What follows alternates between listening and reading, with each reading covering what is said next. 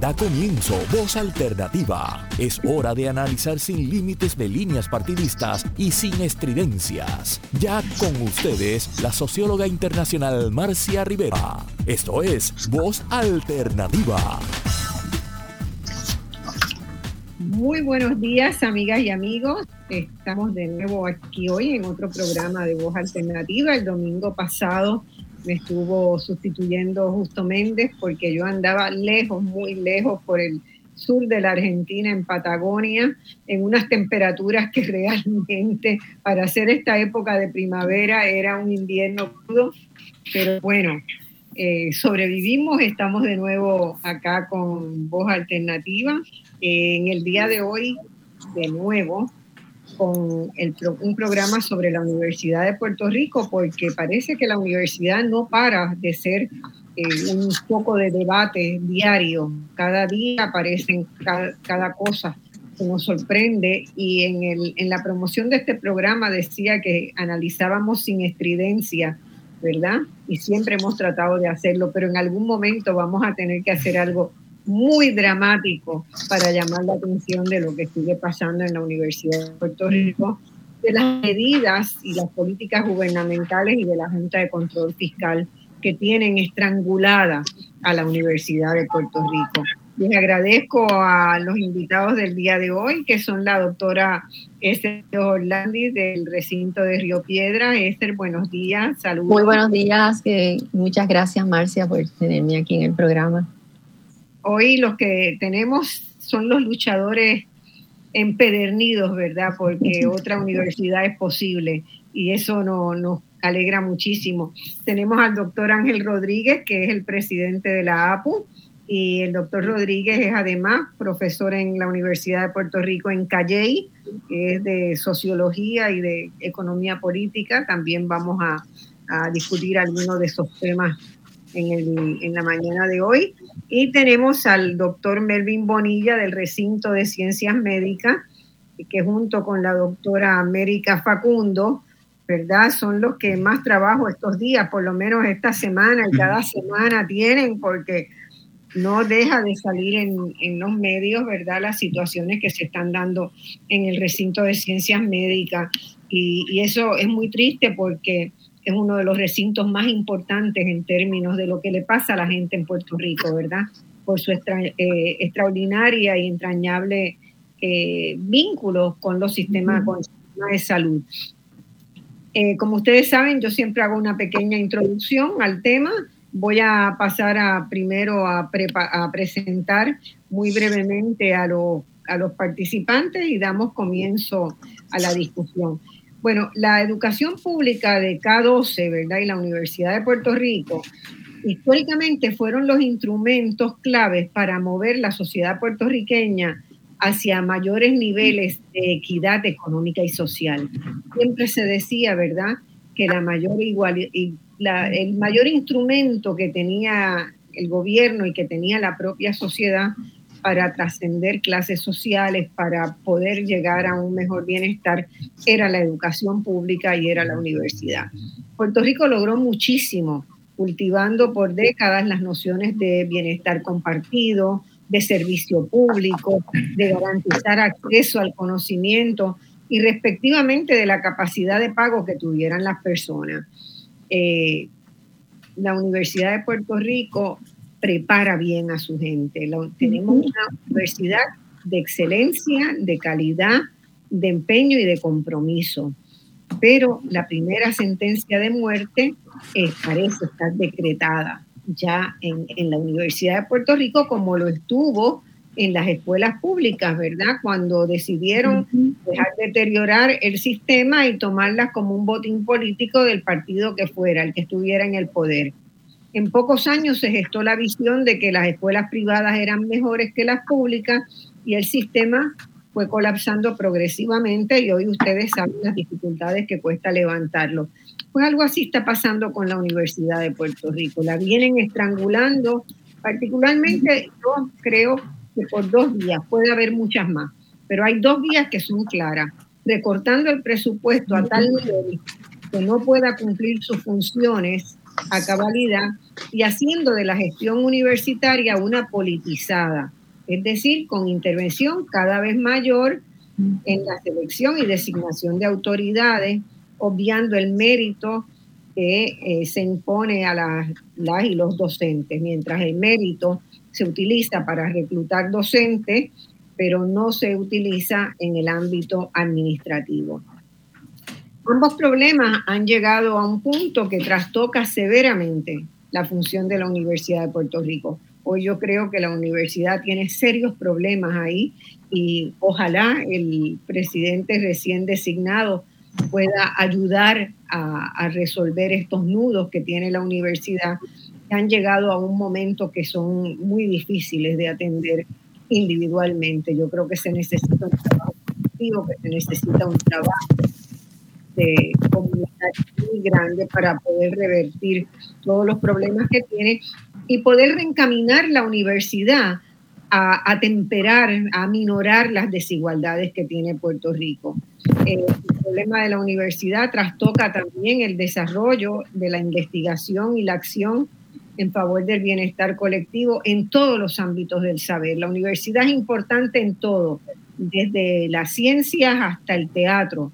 Y sobre todo, la universidad está bloqueando el desarrollo económico, social, cultural de Puerto Rico al no poder ejercer cabalmente sus funciones, difundir y manejar el conocimiento, que como ustedes saben es un eje fundamental de un desarrollo integral. ¿Qué necesitamos y qué puede hacerse? De eso es que vamos a estar conversando hoy con este panel extraordinario. Comienzo por presentar a Ángel Rodríguez. Ángel, eh, como les dije, es el presidente de la Asociación Puertorriqueña de Profesores Universitarios, una institución que yo recuerdo con mucho cariño desde su fundación. Yo todavía no estaba en la universidad, no se crean, pero estaba en la escuela de la universidad donde nos llegaban esas noticias de que los profesores estaban creando eh, una institución eh, como fue la APU, que está cumpliendo creo que 60 años por estos días. Eh, Ángel Rodríguez tiene un doctorado en sociología de Purdue University en Indiana, con una especialidad en economía política. sus áreas de interés académico son las formaciones del Estado en condiciones postcoloniales, las relaciones raciales, el Estado y la colonialidad, eh, la música popular, de la cual he leído algunos artículos de muy interesantes, género, raza y clase. Es un colaborador de 80 grados y dentro de este contexto, ¿verdad? De esas áreas de interés, investiga la música como un proceso cultural donde convergen los procesos de explotación y de resistencia de la sociedad contemporánea. Es el río Hollandi, que es de otro ámbito totalmente distinto, especialista en química física de proteínas y de filosofía de la ciencia, que es donde más yo la puedo juzgar. En los otros ámbitos confieso que no puedo hacer apreciaciones sobre su trabajo, pero en filosofía de la ciencia sí. Es doctorada en bioquímica química por la Universidad de McGill en Canadá. Ha sido catedrática en ciencias físicas de la Facultad de Estudios Generales en UPR y eh, tiene una larga trayectoria internacional en estudios de la educación superior y el desarrollo. En esa conjunción de para qué sirve la universidad en un proceso, para qué sirve la universidad a un país en el proceso de desarrollo. Fue rectora interina y decana de posgrado de investigación en Río Piedras, así como decana auxiliar de farmacia industrial y ciencias farmacéuticas en el recinto de ciencias médicas. Estuvo en ambos.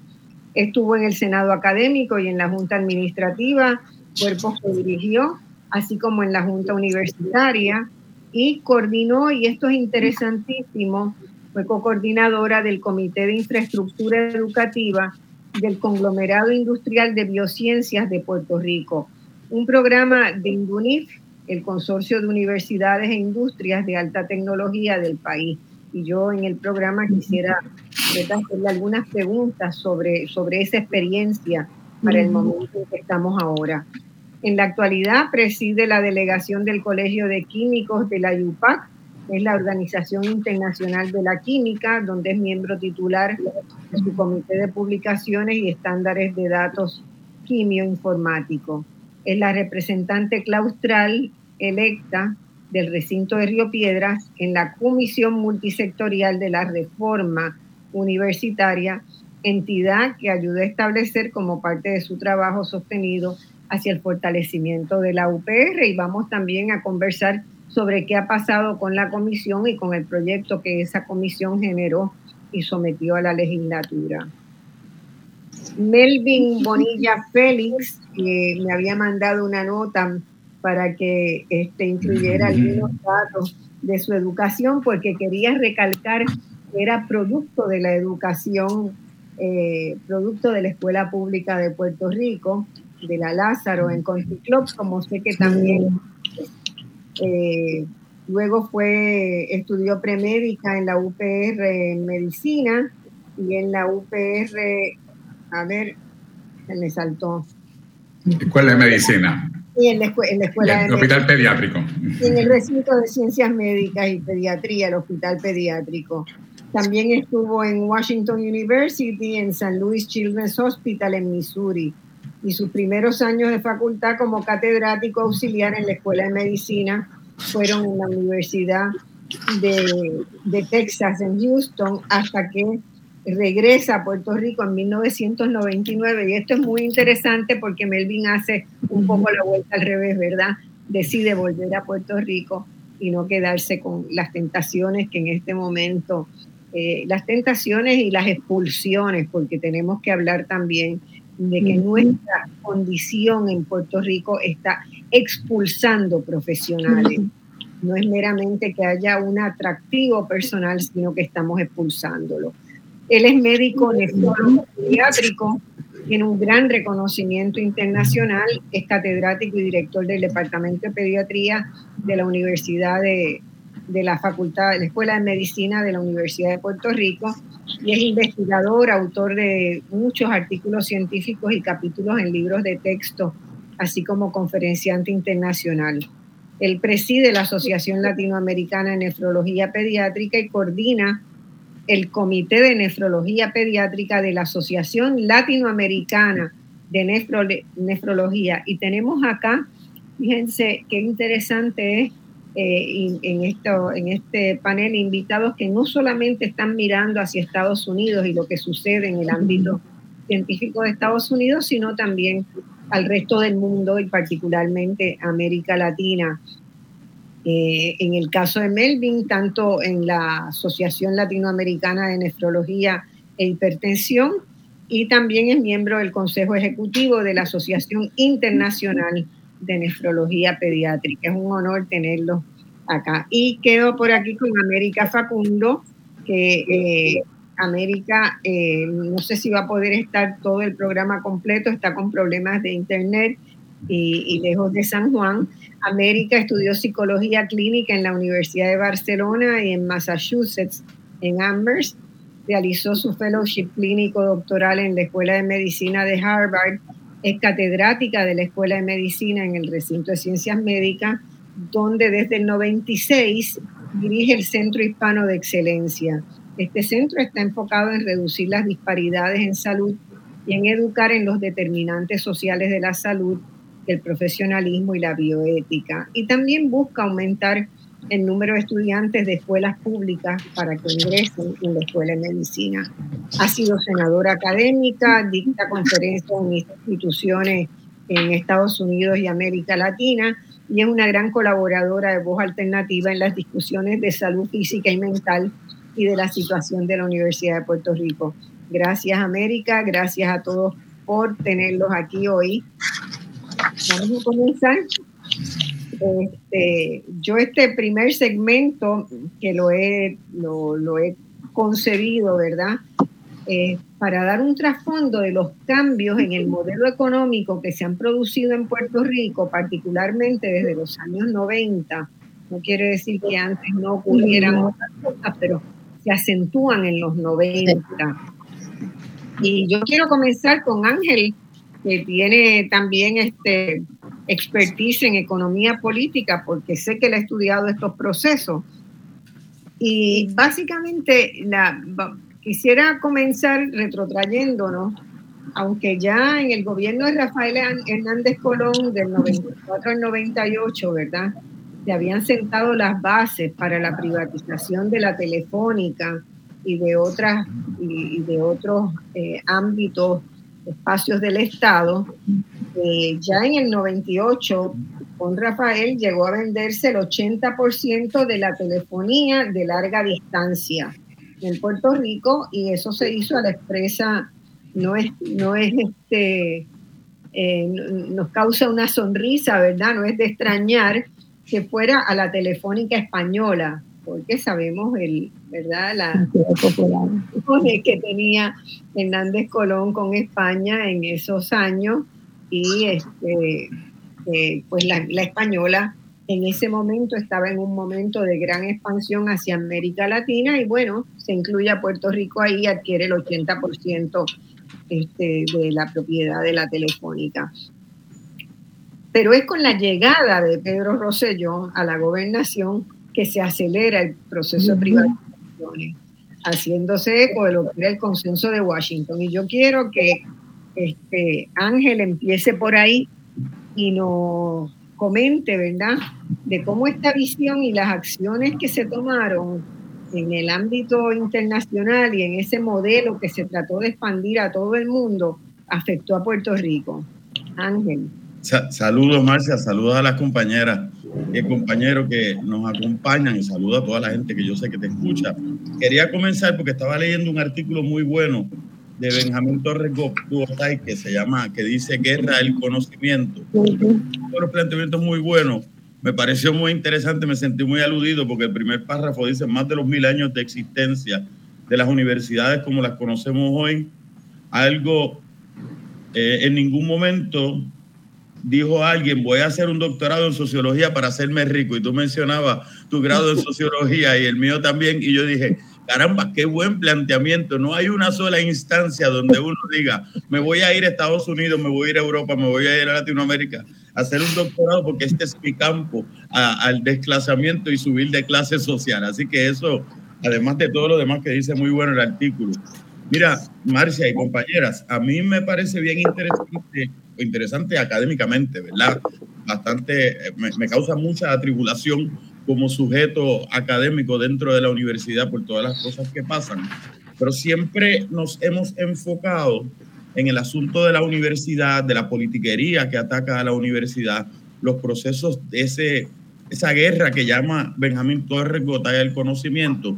Sin embargo, me parece que es bien importante, como tú mencionas, ubicar dentro esto, no solamente dentro del contexto histórico en Puerto Rico, sino dentro del contexto histórico, económico y político que se da a nivel internacional. Eh, con demasiada frecuencia pensamos en Puerto Rico que somos el centro de todo lo que está pasando a nivel mundial y no simplemente otra parte, ¿verdad? Entonces, esto que se está dando con la universidad no es separado de lo que se está dando con la Autoridad de Energía Eléctrica, de lo que se dio con la telefonía eh, para el periodo de Rafael Hernández Colón, con lo que se dio con la privatización de los servicios médicos cuando en la administración de Pedro Rosselló, pero tampoco es ajeno a lo que se ha dado en Londres, por ejemplo, en unas grandes manifestaciones que tuvieron hace unos años atrás estudiantes universitarios en Londres luchando por mantenimiento del sistema de educación público de manera accesible y gratuita, como, era, como es en ese momento en este, en este espacio. ¿Y qué pasa?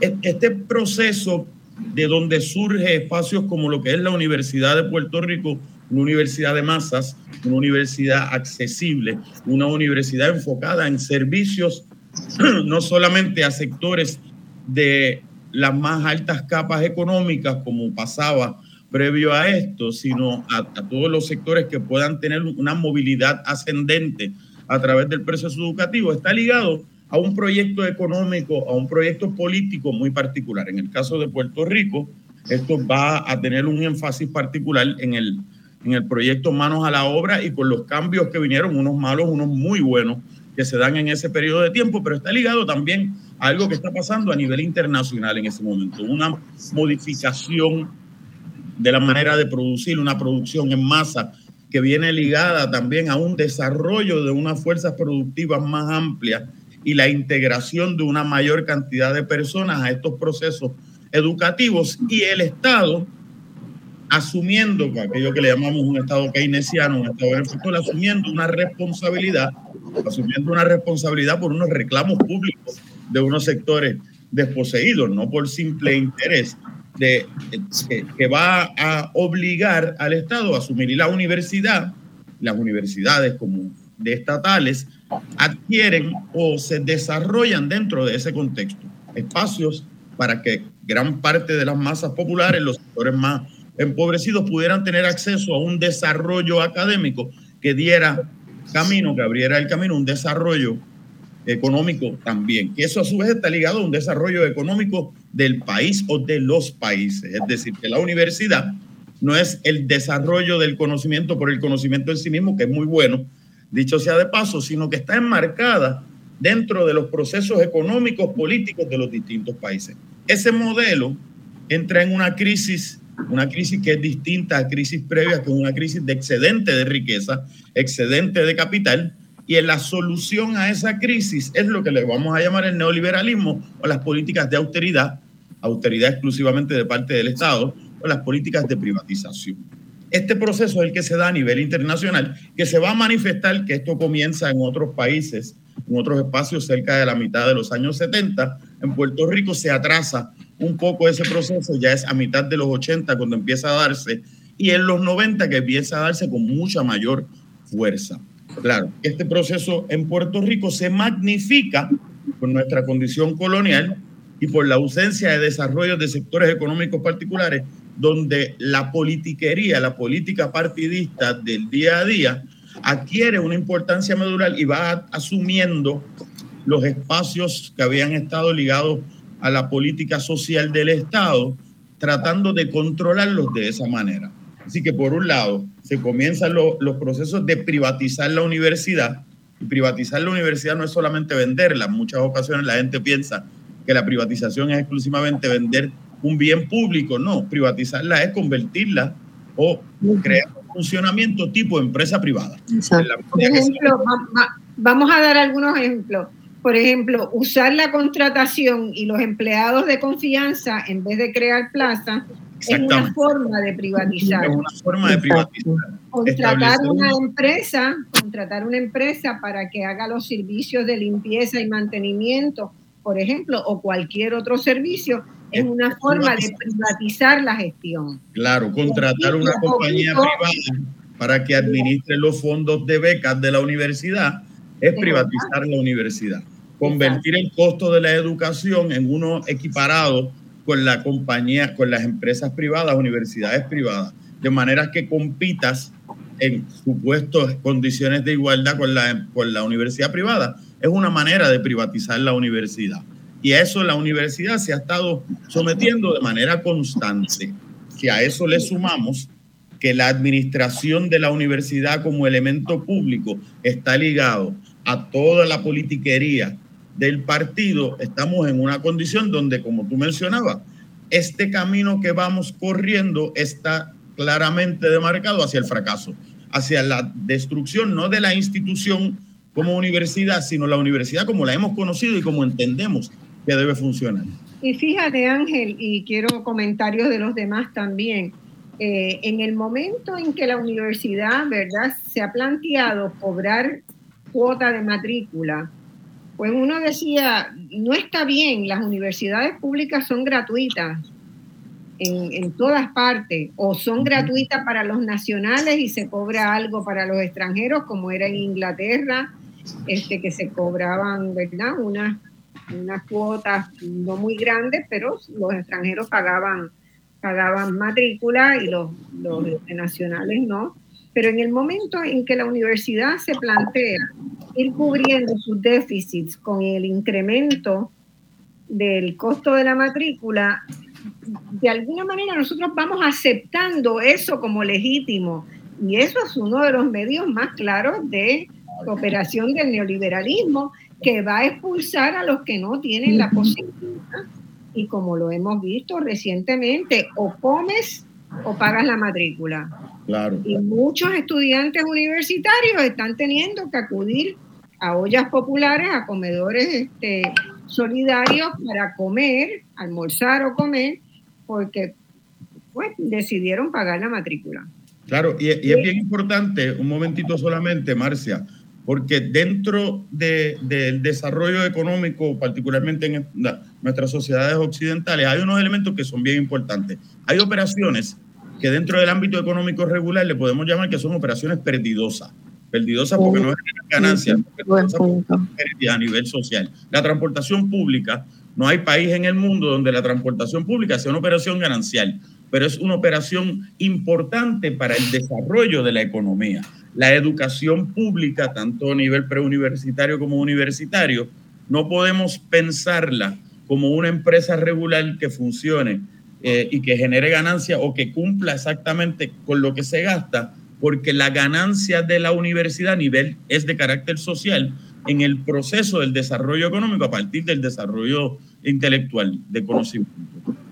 Eh, eh, eso me parece muy bien cerrado en cuanto a la educación, pero también en esos mismos años, en paralelo, ¿verdad? Desde los 90, empezaron cambios muy grandes en la salud, en el sistema de salud, que, que, Melvin y que los otros que quieran compartirme nos ayudaran a iluminar ese camino, ¿verdad?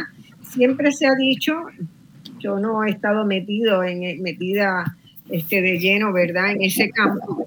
Pero sí, siempre se conocía que el sistema de salud de Puerto Rico era un sistema de salud ejemplar, concebido ejemplarmente. Y empieza eso a fragmentarse de distintas maneras eh, con una política que busca privatizar y terciarizar, ¿verdad? Muchas funciones también en el campo de la salud y introduce unos nuevos actores que son las aseguradoras de salud, que en el, al día de hoy parece que tenemos mucho problema ahí. Melvin, ¿podrías comentar y después este América? Claro.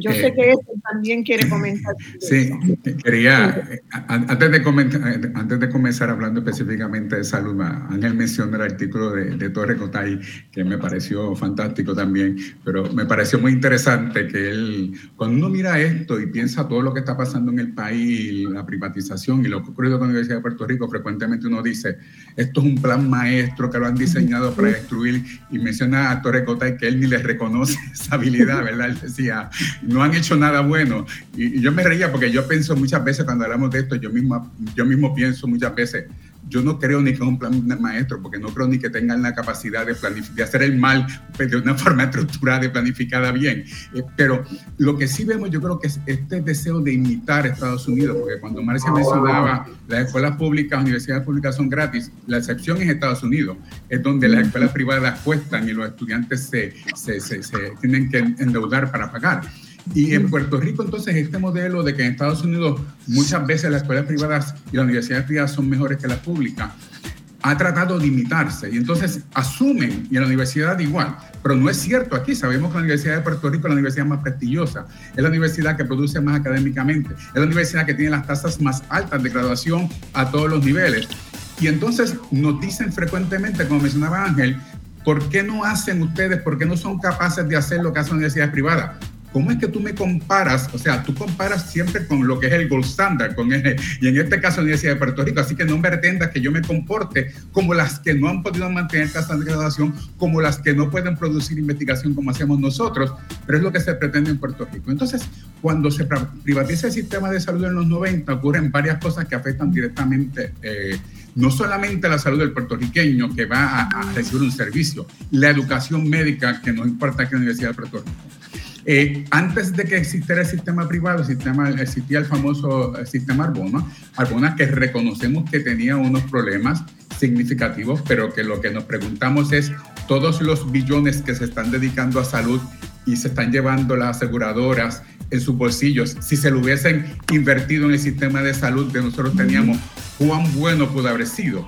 Porque lo que existía, y yo fui producto de una residencia de pediatría en el hospital pediátrico cuando existía este, ese sistema regionalizado.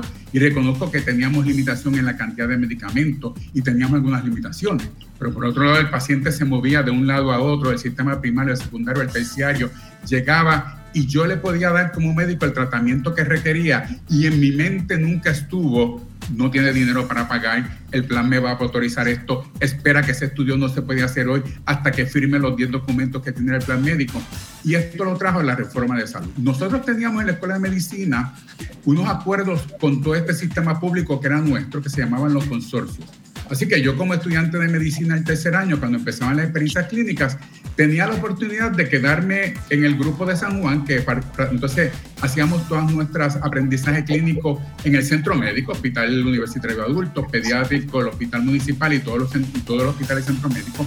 Un grupo se iba completo al Hospital Regional de Caguas, otro grupo se iba completo por el año completo al Hospital Regional de Distrito de Ponce, otro grupo se iba durante mm. todo el tiempo al hospital de, de, Mayagüez, al Centro Médico de Mayagüez, y todos estos centros secundarios tenían programas de residencias, tenían facultad acreditada, tenían facultad académica, y se movía donde los estudiantes tenían varias experiencias, pero eso se integraban los centros de salud. Los CDTs eran centros de aprendizaje. Eh, los estudiantes allá íbamos, recuerdo el, el, famoso Vela Castañer, donde los estudiantes les gustaba ir y pasarse un mes allá. Yo como estudiante de medicina, una de mis experiencias que más yo recuerdo y aprecio es mi, rotación de cuarto año haciendo eh, salud de la comunidad en el Centro de Salud Integral de Loíza, donde aprendí cosas que jamás hubiese visto en centro médico porque era medicina primaria, pero eso supervisado con un pediatra que tenía todas las certificaciones. Así que esto de momento se privatiza y ¿qué pasa? Los hospitales, las compañías que compran estos hospitales privados, no le interesa necesariamente mantener las residencias porque las residencias de los estudiantes de medicina cuestan.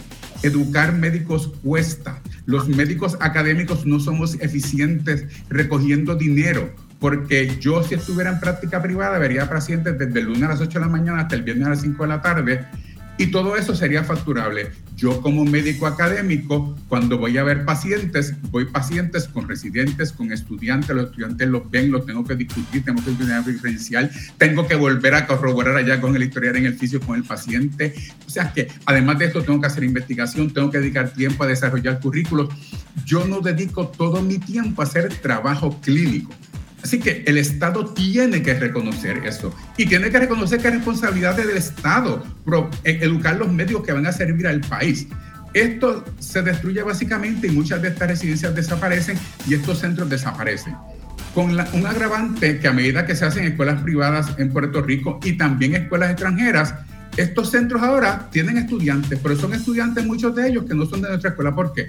Porque nuestra escuela apenas tiene dinero y ha, sido capaz de mantener facultad, la facultad central en el, recinto de ciencias médicas, cuando el paciente, el médico que está en Mayagüez ahora es un médico ad honorem. O sea, yo quiero que ese médico tenga, pase por todo el proceso de credencialización que requiere tener una, un nombramiento académico en la Escuela de Medicina, que tenga todos los credenciales que me cumpla con todos los requisitos de evaluación y todo el trabajo que conlleva enseñanza de la forma estructurada que es en este momento, pero tiene que ser de gratis por el mero prestigio de que yo le voy a dar un nombramiento. Entonces viene la escuela de San Kitts y le dice, para hacer ese mismo trabajo menos estructurado, yo te pago 500 dólares. Obviamente los médicos se están yendo a aceptar estas ofertas que le pagan dinero por el trabajo que están haciendo y cada vez tenemos menos recursos y menos centros donde nosotros podemos el problema entonces se hace extremadamente complejo, ¿verdad? Porque esas residencias van disminuyendo y es un impacto directo de estos centros eh, públicos que teníamos y que no tenemos disponibles. A los médicos como nosotros académicos también una exigencia ahora, porque a medida que la Universidad de Puerto Rico requiere, tiene menos fondos estatales, menos fondos del Estado, ¿qué nos dicen a nosotros? Yo tengo que producir. Se contrata a médico cuando dice, tú tienes que producir tu salario. Y si un médico tiene que producir su salario, hay especialistas que pueden producir su salario, hay especialidades quirúrgicas que pagan muy bien. Pero si yo le pido a un pediatra general, un endocrinólogo pediátrico, un médico de familia que produzca su salario y encima de eso enseñes, es imposible, porque está produciendo salario que está en privado, pero no tiene la carga académica que yo tengo. Y si tú tienes que producir tu salario, tú no puedes investigar. Tú no puedes envolverte en actividades docentes, tú no puedes ver estudiantes de medicina, tú no puedes hacer la labor que requiere y que es necesario para demostrar a la agencia acreditadora que nosotros estamos cumpliendo con eso. Así que hay una disyuntiva grande. Y sobre todo para dar el servicio de calidad, formando nuevas generaciones de médicos de calidad. Vamos a la pausa y seguimos con América y con Ethel. Bueno, amigas y amigos, hoy estamos discutiendo el proceso de estrangulamiento contra la Universidad de Puerto Rico, que sigue siendo noticia porque siguen develándose problemas muy serios que las políticas del gobierno y de la Junta de Control Fiscal han tenido sobre la isla. En este momento estábamos repasando cómo han sido las políticas generales de Puerto Rico desde los años, particularmente desde los años 90, donde el neoliberalismo se va afincando y cuáles son los impactos que han tenido las políticas neoliberales en el país, particularmente, e incluso muchas de las cuales ni nos damos cuenta porque ya el neoliberalismo se ha colado en la vida cotidiana, se ha colado en el quehacer diario, este, y a veces ni nos damos cuenta, pero como en algunos casos, ¿verdad? Esas formas de privatizar sin decir que se privatiza, eh, por ejemplo, aumentando el número de contratos y congelando las plazas, eh, desregulando el mercado laboral, eh, terciarizando este, los trabajos, eh, empleando más personal de confianza que de, de, las plazas profesionales que tendrían que hacerse. Y eso ha traído numerosos problemas. ya Ángel Rodríguez y Melvin Bonilla han expuesto muy bien lo que ha pasado en el sistema educativo y en el sistema de salud. Y yo quisiera que este y, este, y América también lo comentaran con una pregunta adicional, ¿verdad? ¿No ha abierto eso en simultánea los espacios para la corrupción, ¿verdad? La pérdida del mérito en el proceso de transparencia, de rendición de cuentas. No es que eso, porque si nosotros miramos hacia atrás, miramos a la historia, nos damos cuenta que la corrupción comienza cuando esos cambios comienzan, ¿verdad? ¿Dónde es que se abren esas ranuras para, para la corrupción? ¿Quién quiere? o América? Bueno, si, si América no habla, pues yo puedo, yo puedo empezar. Quisiera antes hacer un comentario que encaja con lo que, lo que nos estás planteando eh, y es el asunto este de, si hay capacidad o no hay capacidad para planificar el desmadre y el desmantelamiento que ha habido de las instituciones en Puerto Rico. Y, quizás no hay un plan maestro, pero ciertamente para, se, se, prepara y se aprueba legislación habilitadora para que estos procesos puedan ocurrir. También se, eh, se bloquea, ¿verdad? Una vez si la legislatura aprueba leyes que impedirían ese proceso, entonces se, enfrentan al veto de gobernación para que no se haga de forma diferente. Y lo otro que quiero, que quiero mencionar en, ese punto es la confección de contratos para la terciarización ¿verdad? De, los servicios, de, los proyectos que tiene el gobierno, etcétera. Cuando estos contratos se, eh, se pasan se hacen, algunos de ellos les corresponde hacerlo, ¿verdad? De todos modos en el sector privado, que es parte una parte importante y vigorosa de nuestra economía. Pero esos contratos entonces, yo he escrito sobre eso en el periódico, eh, eh, se hacen, yo le llamo contratos sin garras, o sea, no tienen indicadores de ejecución. El mismo contrato, y esto se ha visto mucho ahora con la situación de la energía eléctrica, el mismo contrato eh, le impide a la agencia reguladora poder intervenir para conseguir los datos, para ver si se está eh, cumpliendo o no con los servicios. Eh, las, tareas se describen muy generalmente, ¿verdad? ¿Quién va a ser consultor, pero consultor de qué? ¿Qué, qué cuántas consultas tiene que hacer? ¿De qué magnitud? ¿Cómo se mide? Así es que, eh, vamos a decir, no es que haya un plan maestro y estemos en teorías de conspiración, pero ciertamente esto no ocurre completamente al azar aquí hay unas instancias donde hay unas planificaciones, quizás a corto plazo, ¿no? Bueno, el contrato de esta empresa lo vamos a hacer de esta manera. Y lo otro que yo he sostenido en, lo último que escribí sobre este tema es que se está degradando también el mismo sector privado, porque tiene que estar bien claro, ahora que hablan de la corrupción, que, que no, no, eh, que la corrupción eh, cuando involucra el sector privado requiere de, una colusión y de unos acuerdos y de una participación activa. Eh, de por ejemplo, inflar el estimado de lo que va a, conllevar la obra, ¿no? De manera pues que salga ese 30% que mencionan o lo que sea que hay que distribuir de alguna manera. Así que dejando eso a, a un lado, pero que está verdaderamente ¿verdad? integrado también, eh, porque el, el, yo, volviendo a la pregunta de, qué ha significado esta, esta pérdida del, del presupuesto, eh, y, pero regreso al punto anterior,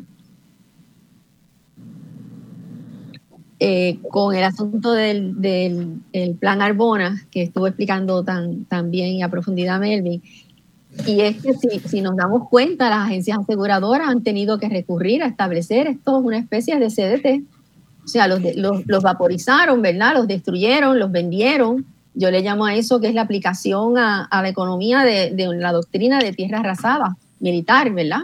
De quema y arrasa para que no se vuelva a establecer allí la población. Bueno, pues se quemaron y se arrasaron, se arrasó con los CDT, pero ahora las, aseguradoras están estableciendo unos centros eh, de servicio eh, donde la gente pueda ir a, recibir distintos, distintos servicios. Así es que destruir lo que había para entonces hacerlo nosotros eh, es, otra, es otra cosa.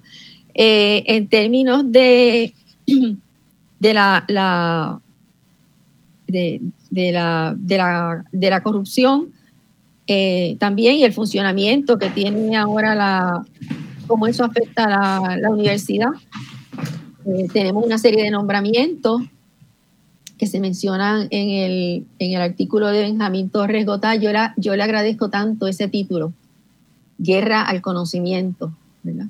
Eh, porque en realidad hay un, también un antiintelectualismo rampante que forma parte del mismo neoliberalismo, porque en la medida en que la gente se educa y entiende y hace preguntas, pues es mucho más difícil eh, esconder, todas estas, todos estos fraudes. Eh, yo diría que lo voy a dejar ahí para luego tomar entonces el, ¿verdad? Estamos bregando con el espacio de la, de la corrupción en la Universidad de Puerto Rico, los que trabajamos en el recinto de Río Piedras, pues hemos hemos visto la llegada de personas que, que, entran a, trabajar a la universidad con un partido, luego desaparecen del radar y luego aparecen de nuevo y entran todos, su, eh, su salario de, de, primer ingreso, pues entran a, trabajar en, de ayudantes especiales en la rectoría, así es que entran en una escala eh, en una escala muy distinta a la que tienen los empleados regulares y sobre eso voy a, comentar más tarde eh, en el efecto que eso tiene eh, en el empleado de carrera. Es, sobre esto afecta más que todo al sector de trabajadores administrativos. Sin duda. América. Sí, eh, gracias Marcia. Antes de retomarlo donde Melvin, quiero dedicar un momentito a honrar a un maestro que perdimos esta semana, el doctor Ángel Roman de muchos de nosotros, ex decano y ex rector de nuestro recinto, y pues eh, un modelo de la inteligencia contra la cual estos gobiernos eh, y la Junta de Control Fiscal han estado batallando. Lo dejo Melvin con lo de la reforma de la mal llamada reforma de salud. Es importante mencionar que cuando se privatiza el sistema de salud, nosotros perdimos casi un 80% de nuestros graduados porque no había plazas de residencia en Puerto Rico al privatizar los hospitales, no tenían ningún interés en educar a los estudiantes de medicina ni a los residentes en las diferentes especialidades, con lo cual se tuvieron que ir de Puerto Rico. Así es lo más claro de cómo la privatización lleva a la pérdida de nuestros profesionales importantísimos, que en este caso estamos hablando de los profesionales de salud en general y de los médicos en particular. Nosotros llevamos sobre seis años ya bajo el yugo, bajo el dominio de la Junta de Control Fiscal y del Partido Nuevo Progresista que se han declarado por su cuenta claros de la Universidad de Puerto Rico. Son los que han llevado la universidad a menos del presupuesto que tenía hace siete años. Han llevado a nuestra facultad a casi un 50% de la facultad de la universidad, específicamente un 44%, de la Facultad de la Universidad de Puerto Rico está por contrato, por contrato de semestre en semestre o de año en año, sin ninguna garantía de que van a tener trabajo el semestre siguiente o el año siguiente, eh, sin tiempo para poder llevar a cabo investigación, someter propuestas, porque tienen que sobrevivir produciendo su salario. O sea que hemos llevado a nuestra universidad a los niveles de, de miseria más terribles que podamos imaginar y el camino no ha terminado a pesar de que nosotros en de batalla. En cuanto a la educación preuniversitaria, que tú, Marcia, lo comenzaste muy bien, eh, establecer paralelo entre la educación preuniversitaria y la universitaria.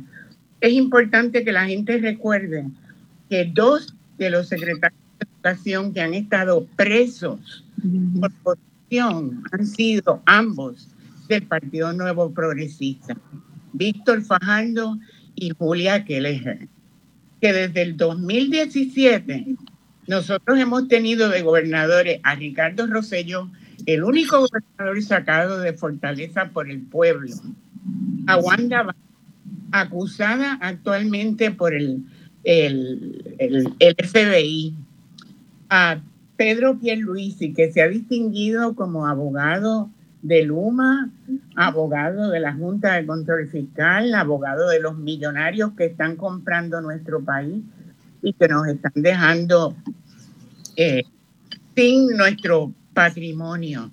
Lo más reciente es que se están, o sea, las, playas las estamos perdiendo todas, además de nuestras instituciones, tanto académicas como culturales.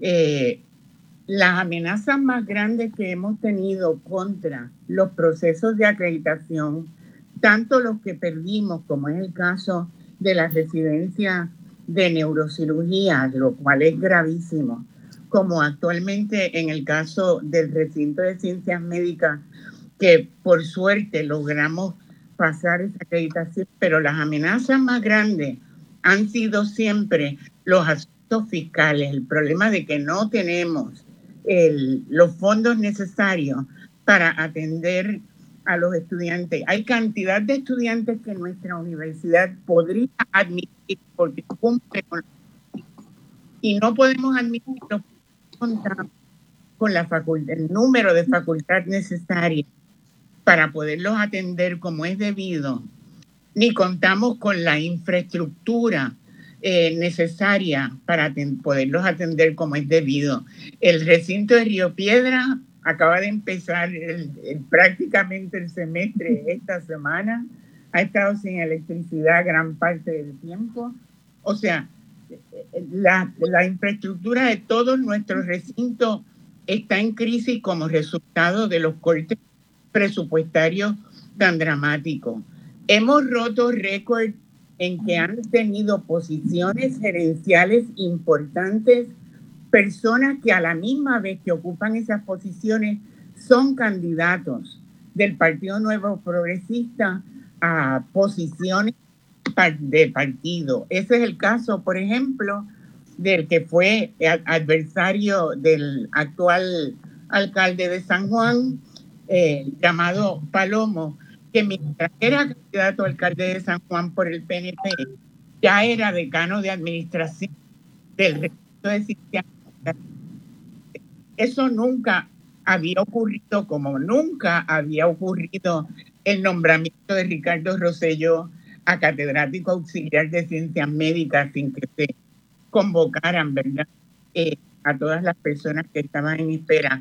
Es decir, que nosotros llevamos ya desde el, desde el 2 de enero del 93, que empezó Pedro Rosselló en la gobernación hasta el sol de hoy, casi sin descanso, en un ataque eh, constante a la educación desde kindergarten hasta los programas doctorales de la Universidad de Puerto Rico, eh, con, con, con muy pocas áreas de, de oxígeno para volver a tomar fuerza. Perdimos el semestre pasado la reforma universitaria que nos hubiera librado bastante de nuestra misión político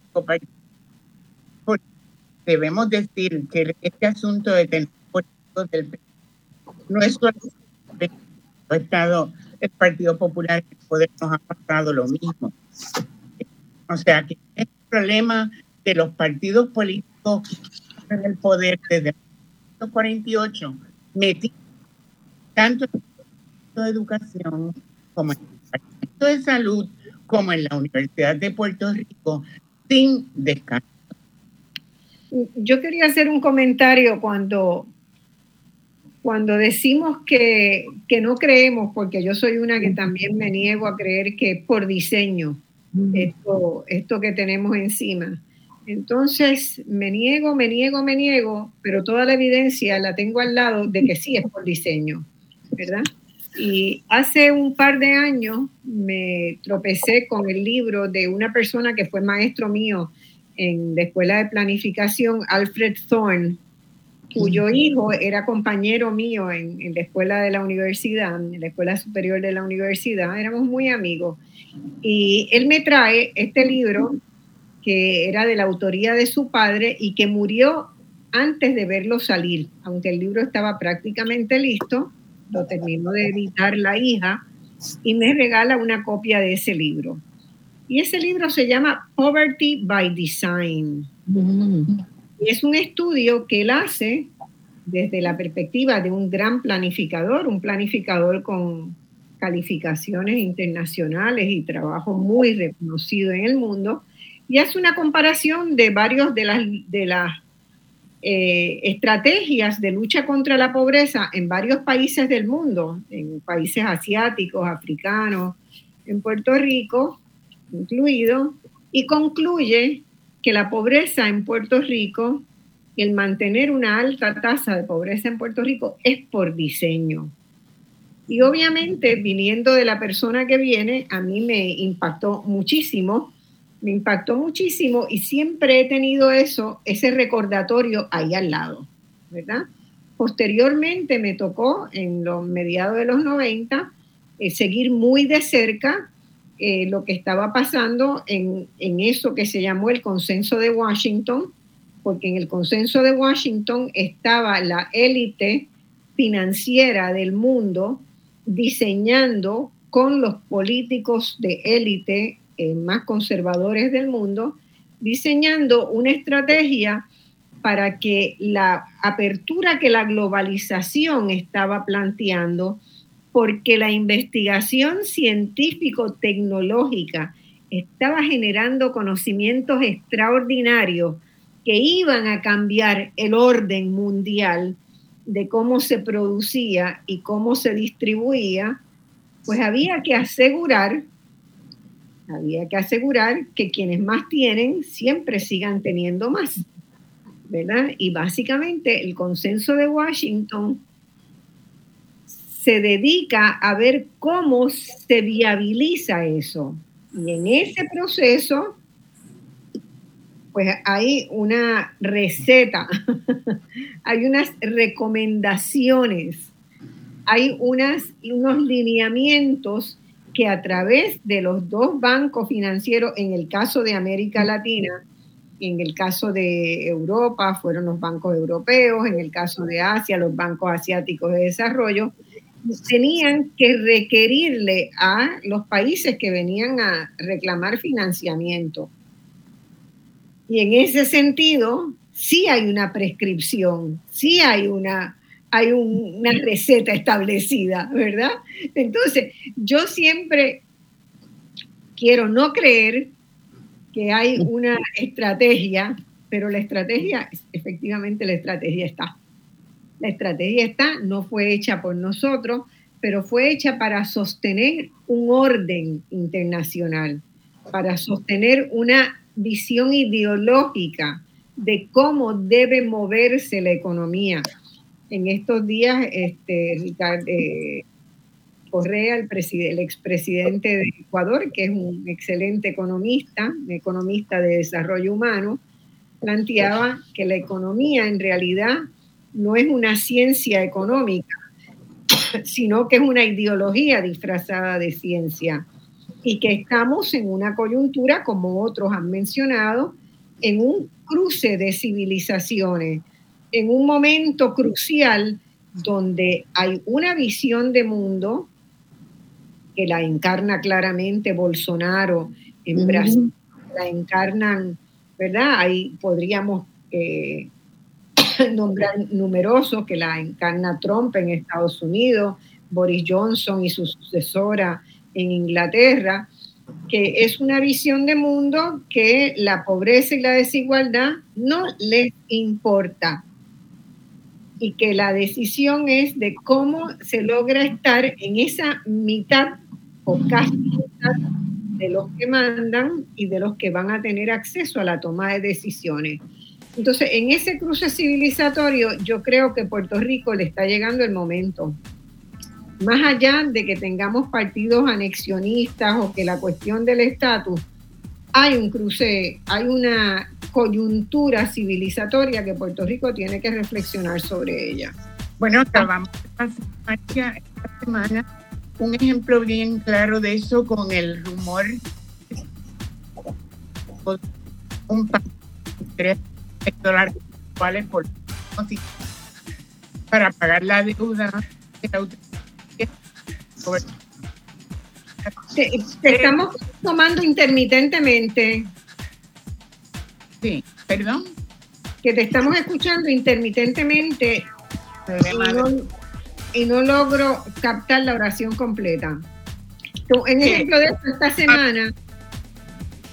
Que esta semana hubo orden que nos van a poner a todos el pago de 23 a 26 dólares eh, ¿cuál? por los próximos 50, años para pagar la deuda de la Autoridad de Energía Eléctrica, lo cual, por supuesto, en un país donde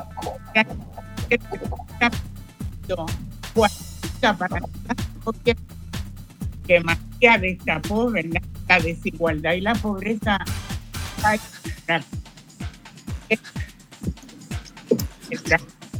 Mira, vamos, vamos, a ir, vamos a ir a la pausa. Revísate tu, revísate tu, tu sonido o en, cierra y entra de nuevo. Y vamos a la pausa mientras tanto. Ya estamos de regreso al análisis de los temas que te interesan. Escuchas Voz Alternativa por Radio Isla 1320. Bueno, amigas y amigas, estamos de vuelta con ustedes. Estamos ya en la segunda hora de Voz Alternativa, se va muy rápido este programa. Pero estábamos discutiendo, ¿verdad? Esa coyuntura que aparentemente ha llegado a Puerto Rico y que en otros países también está clarísima, lo estuvo en Bolivia, lo ha estado en Argentina, lo estuvo en Chile, ahora este, las elecciones de Brasil dan muestra de eso porque cómo es posible que Brasil, un país que tiene más de la mitad de la población bajo niveles de pobreza, sean esos mismos, ¿verdad? Dentro de, esa, de esos sectores haya unos niveles de apoyo a Bolsonaro tan grandes. Son cosas que uno difícilmente se las explica. Este, pero eh, no estamos en un momento en Puerto Rico donde ya eh, parecería que sí, que hubiera una concertación de esfuerzos de algunos sectores. Eh, yo he sido escéptica toda la vida, pero comienzo a darle espacio a una interpretación de que sí, efectivamente hay algo. Eh, estaba en línea, estaba en línea América, no sé si resolvió el problema del asunto. Sí, estás mejor ahora. ¿Me pueden oír ahora? Perfecto. Ok, decía que esta semana hizo crisis el tema de la desigualdad cuando se regó el rumor de que nos impondrían a todos un pago de 23 a 26 dólares mensuales sobre el pago de la factura de electricidad para pagar la deuda de la Autoridad de Energía Eléctrica por los próximos 50 años. Naturalmente, en un país donde casi el 60% cualifica para ayudas del gobierno por razones de pobreza, eso creó un malestar inmenso y un temor grande de que no se iba a poder con el gasto. Al gobernador lo que se le ocurrió fue decir que éramos unos histéricos por reaccionar como estábamos reaccionando ante el rumor de que tendríamos que pagar esa cantidad de dinero. O sea, para él y la Junta de Control Fiscal, 20 o 26 dólares, pues no es 23 o 26 dólares no es diferencia. Exacto. O sea que este, este, este, es un ejemplo claro de la desigualdad que caracteriza a nuestro país eh, cada vez más. Bueno, la, la afrenta fue tan grande que parece que internamente en la Junta de Control ha habido desavenencias y hay diferencias en cómo, en cómo abordar eso, empezando por el presidente, ¿verdad? Que, que realmente ve que es como imposible ponerle eso a la, a la gente. Yo no sé cómo va a dilucidarse. ¿Tú tienes algunos, algunos insumos, Ángel, de eso? ¿Algunas informaciones? Bueno, adelante América.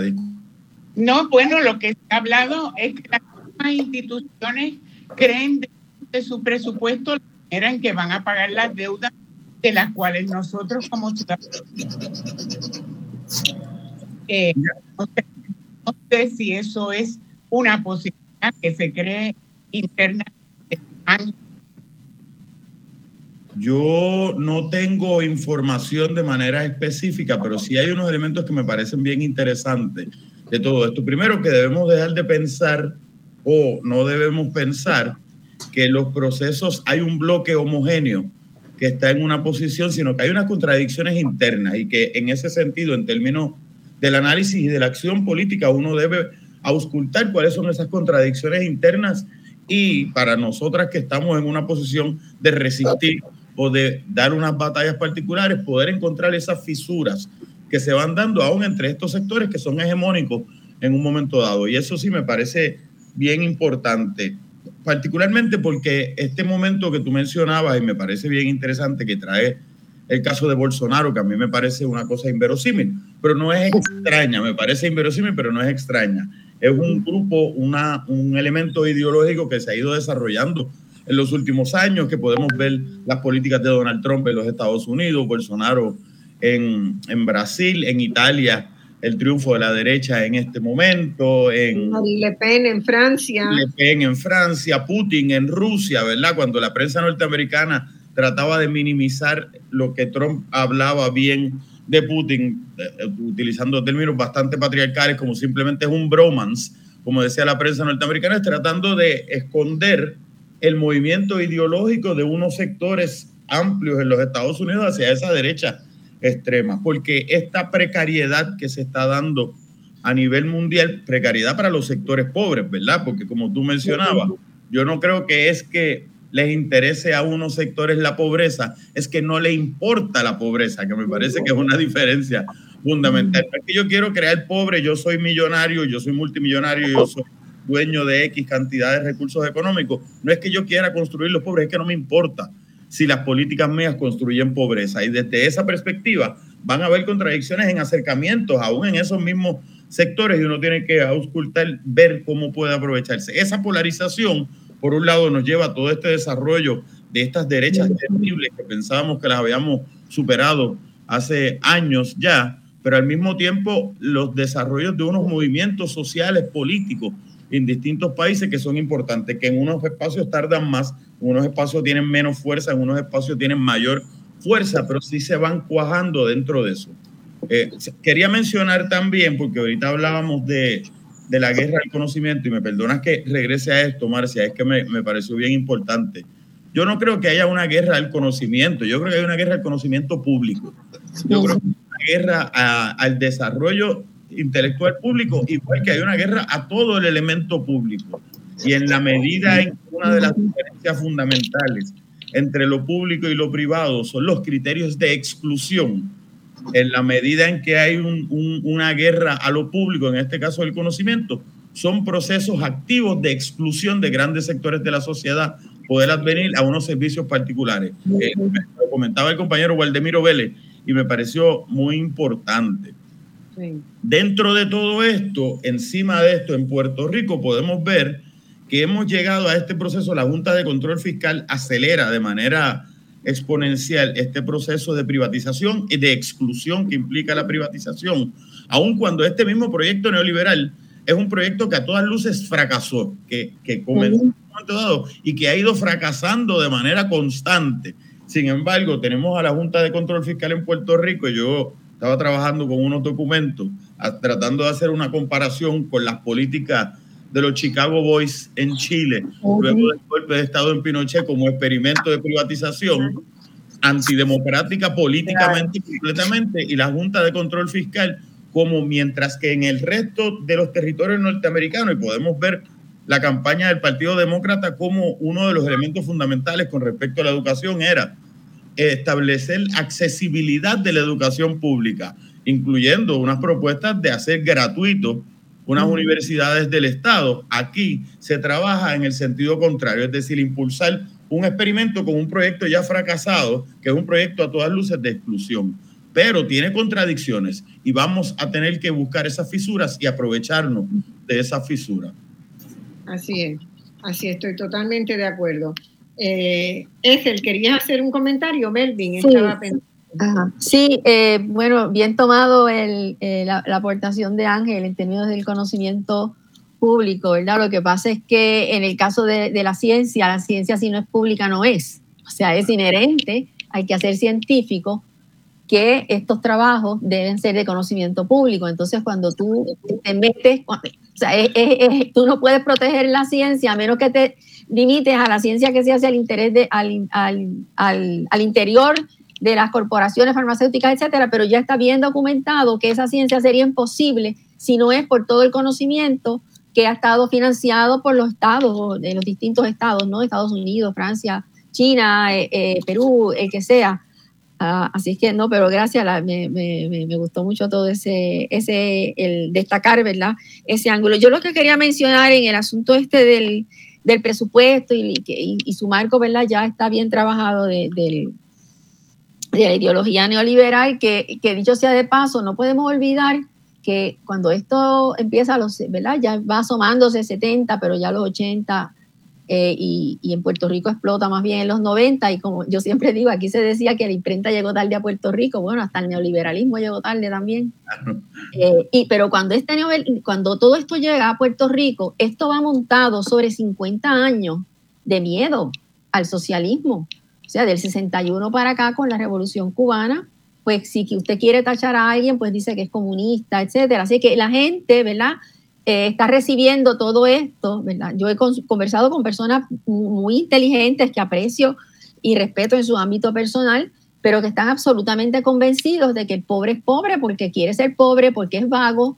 Entonces es tan y tan difícil, ¿verdad? Explicarle a la gente que si yo no hubiese, hubiese nacido en la casa donde nació eh, otra persona, pues yo estaría haciendo quizás lo que está haciendo esa persona ahora y no lo que yo estoy, lo que estoy haciendo.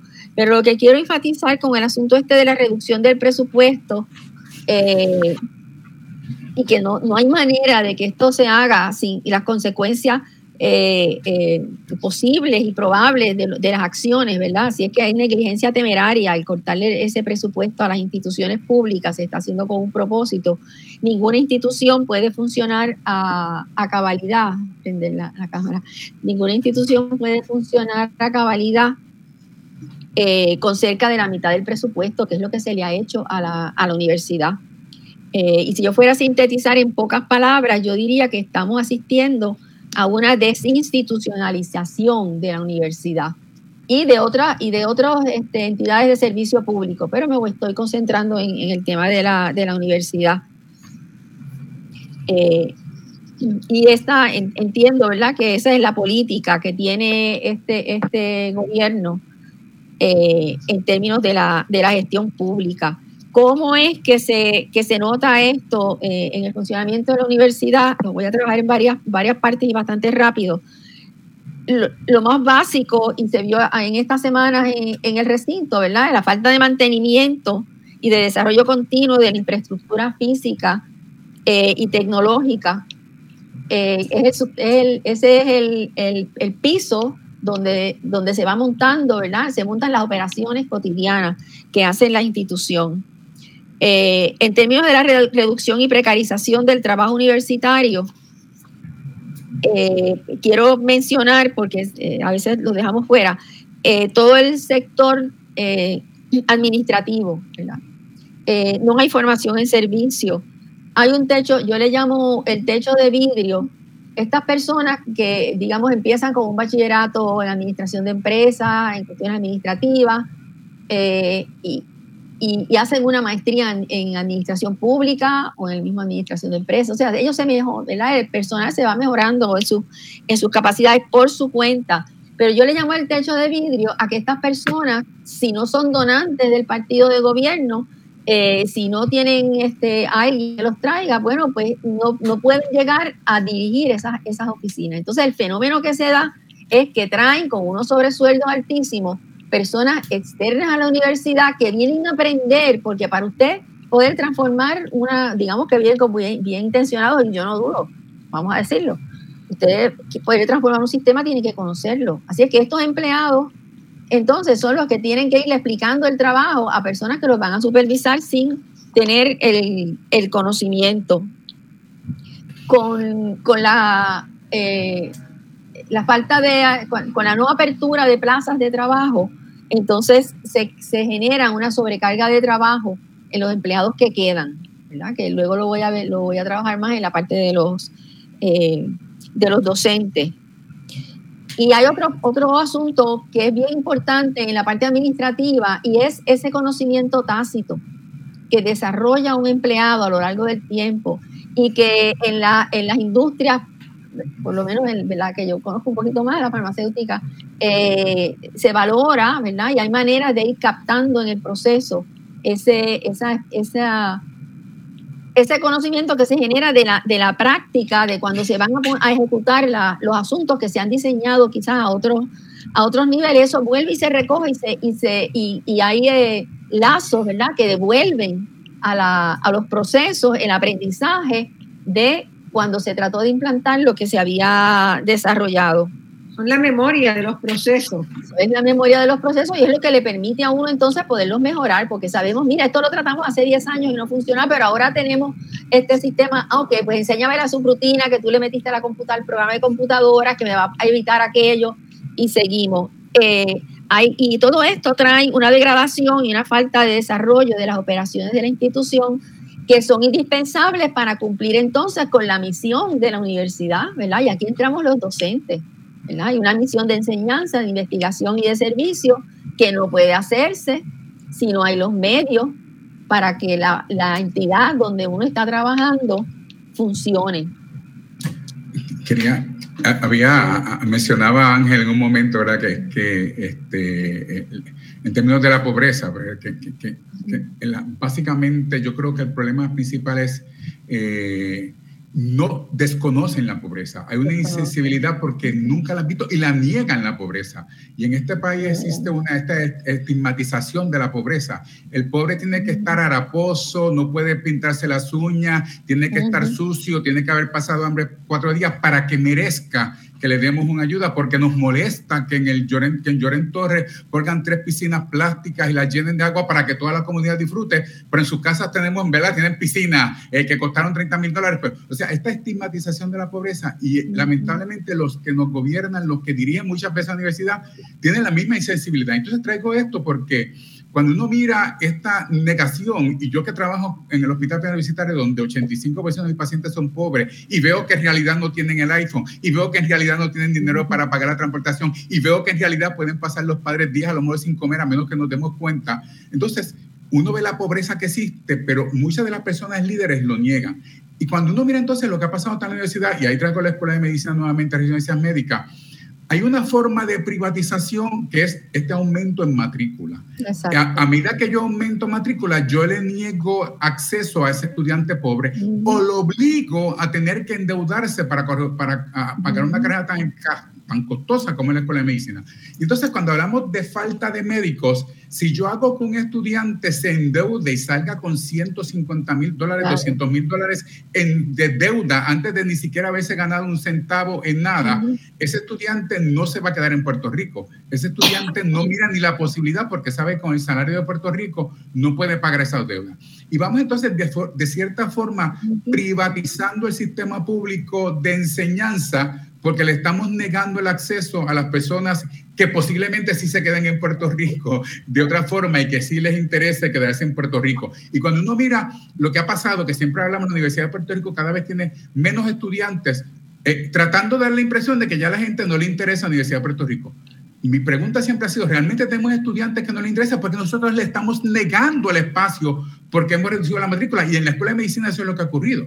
Cuando yo era estudiante de medicina y yo me gradué hace unos añitos, en 1986, éramos 150 estudiantes que comenzaban. En mi clase nos graduamos creo que 135. En este momento el número en papeles de los que se aceptan son 110, pero no se aceptan 110 se aceptan 105 porque por los últimos años no podemos aceptar todo lo que debemos aceptar. ¿Por qué? Porque no tenemos los recursos, no tenemos los talleres de los que hablaba, no tenemos los hospitales, no tenemos la facultad que puedan enseñar y que es requisito por los requisitos rigurosos de cantidad de talleres. Así que no es que la escuela de medicina se redujo a 105 la pública porque a los estudiantes ya no les interesa la Universidad de Puerto Rico. Todos los estudiantes de la escuela de, que quieren medicina en Puerto Rico, su primera prioridad es entrar a la escuela de medicina de la Universidad de Puerto Rico. Nosotros le estamos negando la entrada en la medida que reducimos. ¿Y qué ha pasado a medida que esto ocurre? La escuela de medicina de Ponce yo colaboro y, es muy buena y produce estudiantes. Aquí no estamos hablando de una escuela de medicina privada. La escuela de medicina, escuela de medicina en Puerto Rico producen estudiantes de primera, pero ha aumentado su matrícula a 150 de ser cerca de 70 y pico 80.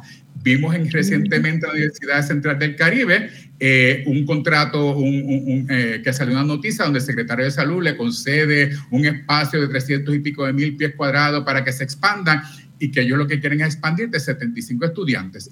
Seguir expandiendo las escuelas privadas. El mismo gobierno les da el apoyo, le brinda los talleres para que puedan expandirse y a la escuela pública le niega los recursos para que puedan expandirse y hace que se contrae. O sea, nuevamente esta política de lo público es malo, hay que moverse a lo privado y voy a negar los recursos. Entonces la Universidad de Puerto Rico sigue disminuyéndose y seguimos aquí luchando eh, por tratar de sobrevivir a un sistema que lo que está haciendo es tratar de disminuirlo. Y ahí vimos, ¿verdad?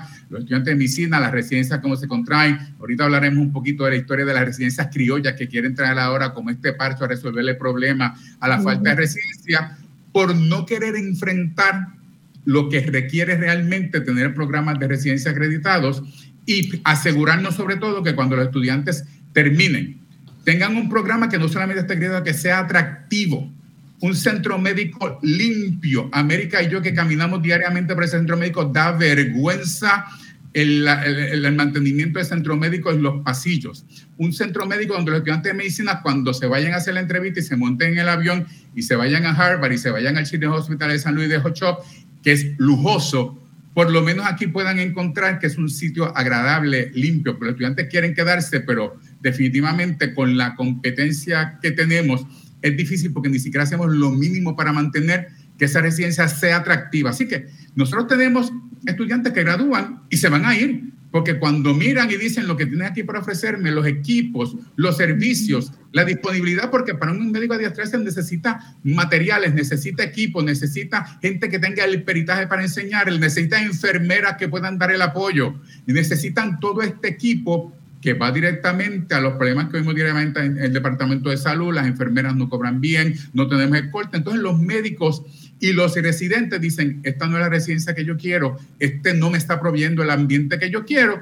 Y entonces los mejores estudiantes, aunque muchos se quedan aquí porque quieren meter mano, como dicen directamente ellos, y quieren apoyar, muchas veces dicen, no, esto no es lo que yo quiero hacer, me voy a ir y me voy a ir a otro sitio. Así que eh, estamos nosotros mismos limitando esa educación y a la larga, pues, los perjudicados son los pacientes de la salud de Puerto Rico. Bueno, yo, yo creo que ahí hay un elemento bien interesante, ¿verdad? Es cómo las desigualdades se reproducen. Nosotros estamos insertos en un sistema que reproduce, y profundiza la desigualdad cada día. Eso que tú describes, desde el hecho de que nuestra clase política no conoce la pobreza porque fue un colegio privado y directamente del colegio privado se fue a una universidad en Estados Unidos. No pasó por la UPR, no desarrolló amor por la UPR, no desarrolló colegas, este, amigos de para toda la vida en la UPR, los desarrolló allá y los llama por teléfono cuando necesita hacer un lobby de algo porque están ocupados en buenos, en buenos puestos, en buenos sitios, ¿verdad? Entonces nuestra clase política carece de ese conocimiento de lo que es la realidad del país y no, no puede entender la pobreza, que no sea estigmatizada, como tú dices. Que no, yo creo que es insensibilidad, porque ser privilegiado no es un pecado, igual que ser pobre no es un pecado, no es un problema. O sea, mis hijas, gracias a la educación que tú y, mi esposa, son niñas privilegiadas. Yo se lo estuve diciendo desde el primer día de su vida, ¿verdad? Y siempre ellas decían, ahí viene el papá con el discurso de las afortunadas, porque yo quería que tuvieran claras de que lo que ellas vivían no es la realidad del país y que tenían la fortuna de que sus padres podían darle una mejor educación y podían dar una educación privada que nos costó un montón enviar a universidades. Así que el problema de Puerto Rico es la insensibilidad de, insensibilidad de mucha esta gente. tú, eres, fuiste privilegiado, pero entender que fuiste privilegiado y reconocerlo como el privilegio, no lo quieren reconocer. Es como, como decía la doctora Edel, ¿verdad? Yo lo hice, todo el mundo puede hacerlo. Tú lo hiciste con un apoyo increíble. en la convivencia cómo tú generas una sociedad, ¿verdad? Que tenga una, un mínimo de cohesión social para que puedan convivir en paz y no, no esté permanentemente creciendo la desigualdad como está creciendo en Puerto Rico. O sea, Puerto Rico tiene un problema serio de desigualdad. Yo no sé cuántas veces uno se va a cansar de decirlo, pero la pobreza y la desigualdad en Puerto Rico, eh, no, se ha, no se ha bajado la, la pobreza en Puerto Rico desde hace cuatro, cinco, seis décadas. Los programas todos han fracasado, porque según el amigo eh, que les dije, Thorne, la pobreza es parte funcional del sistema del capitalismo que está instalado en el país.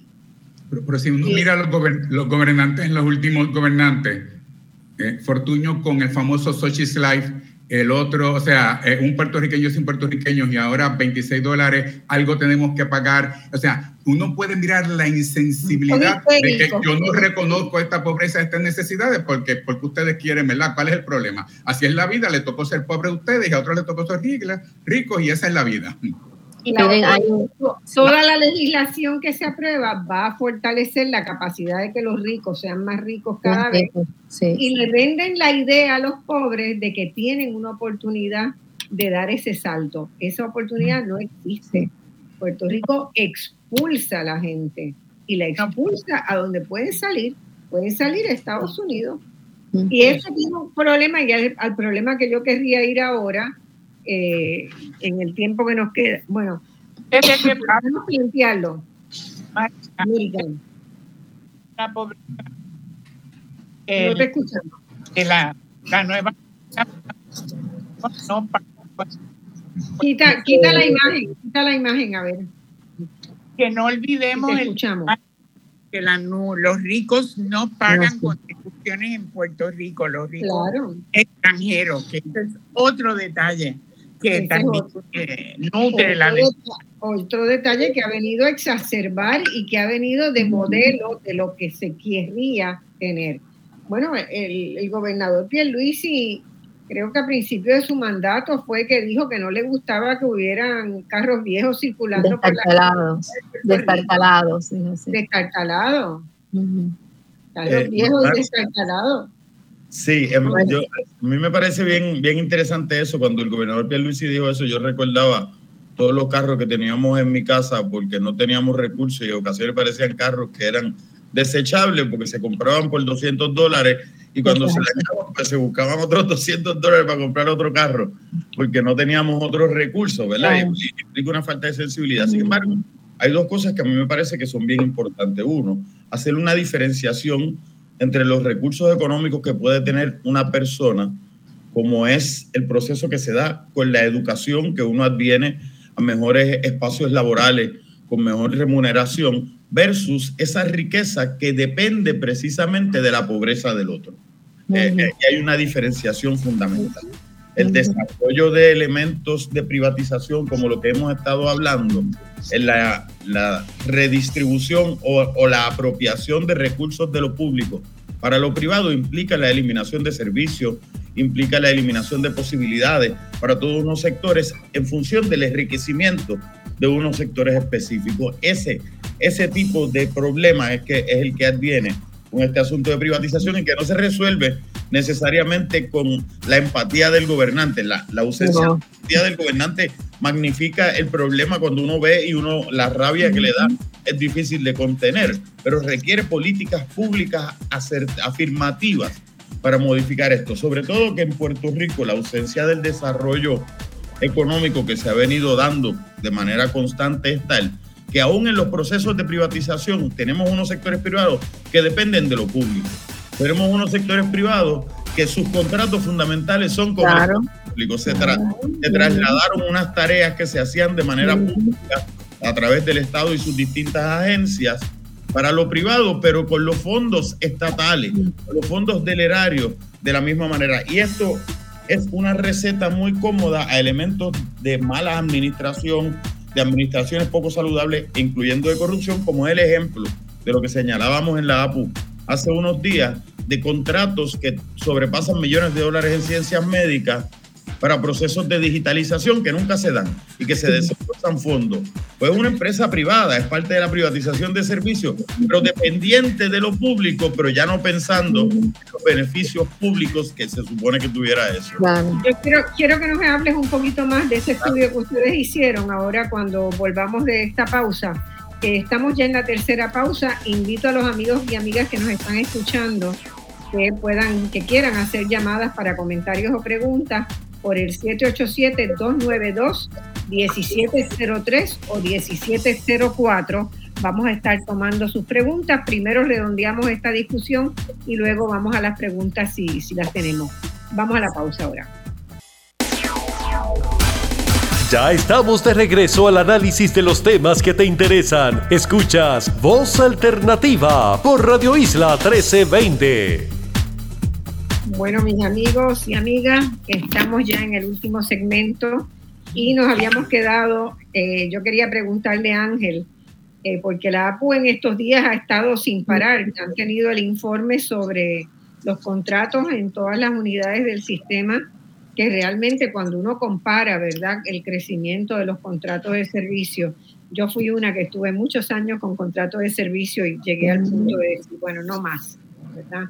Este, una conversación con el entonces rector, me dijo, mientras yo sea rector, yo no voy a firmar un contrato, una plaza para usted, porque usted hace todo su trabajo fuera de la universidad. Y yo, bueno, claro, con lo que me gano en la universidad, en esa época pagaban nueve meses del mes, del año, nueve meses, los tres meses de vacaciones, pues no había, no había honorario. Entonces se supone que uno no coma, no, no pague casa, o sea, ¿cuál era el asunto? Así que, este, y bueno, me di cuenta que la universidad no era el fin del mundo estar en la universidad, y, pero siempre pues llegó la, la lucha de los, de los que están en contratos por servicio por, por muchos años, a veces más de una década, gente que está de primer nivel con sus estudios al día, con investigaciones. Eh, y eso yo sé que la APO estuvo eh, detrás de este informe que pudo hacer un cálculo de lo que era antes y después, y quiero que me hables de eso, pero también antes de ese hicieron un, un análisis de un contrato puntual del sistema una empresa para una empresa de procesamiento de datos. Cuéntanos un poco de eso. Y, y, me interesan las dos cosas porque el ejemplo que tú mencionas de tu proceso en la universidad es el ejemplo de muchos compañeros tú habiendo estudiado en una universidad de alto prestigio en Londres, eh, asimismo tenemos muchísimos otros compañeros de las mejores instituciones en Estados Unidos y, fuera de Estados Unidos a nivel mundial que pasan esa situación. Pero antes de eso, la APU estuvo planteando, y, y esto me parece bien importante, no es una simple investigación que hace la APU. Nosotros advenimos a una documentación de una investigación que hace la División Legal, la Oficina de Asesoría Legal del Recinto de Ciencias Médicas. Es decir, que al interior de este recinto se hace una investigación sobre un contrato que primero es por algunos 300 mil dólares, luego se enmienda el contrato, sobrepasa el millón de dólares para la digitalización de documentos. Que dicho sea de paso, a mí me parece que es muy importante que se digitalicen documentos. Eso no es uno diga, no, no se debe digitalizar. Sin embargo, el problema es cómo se maneja de manera administrativa este tipo de cosas. La Oficina de Asesoría Legal hace un referido a la Oficina de la Contralora, hace un referido a Justicia en, en Puerto Rico, el Departamento de Justicia hace un referido a la Oficina de Auditoría Interna de la universidad y hace un referido a la Oficina de Ética Gubernamental, cuatro agencias particulares en diciembre del 2021 porque se desembolsaron fondos de ese contrato que sobrepasan los cientos de miles de dólares y no se había recibido el servicio.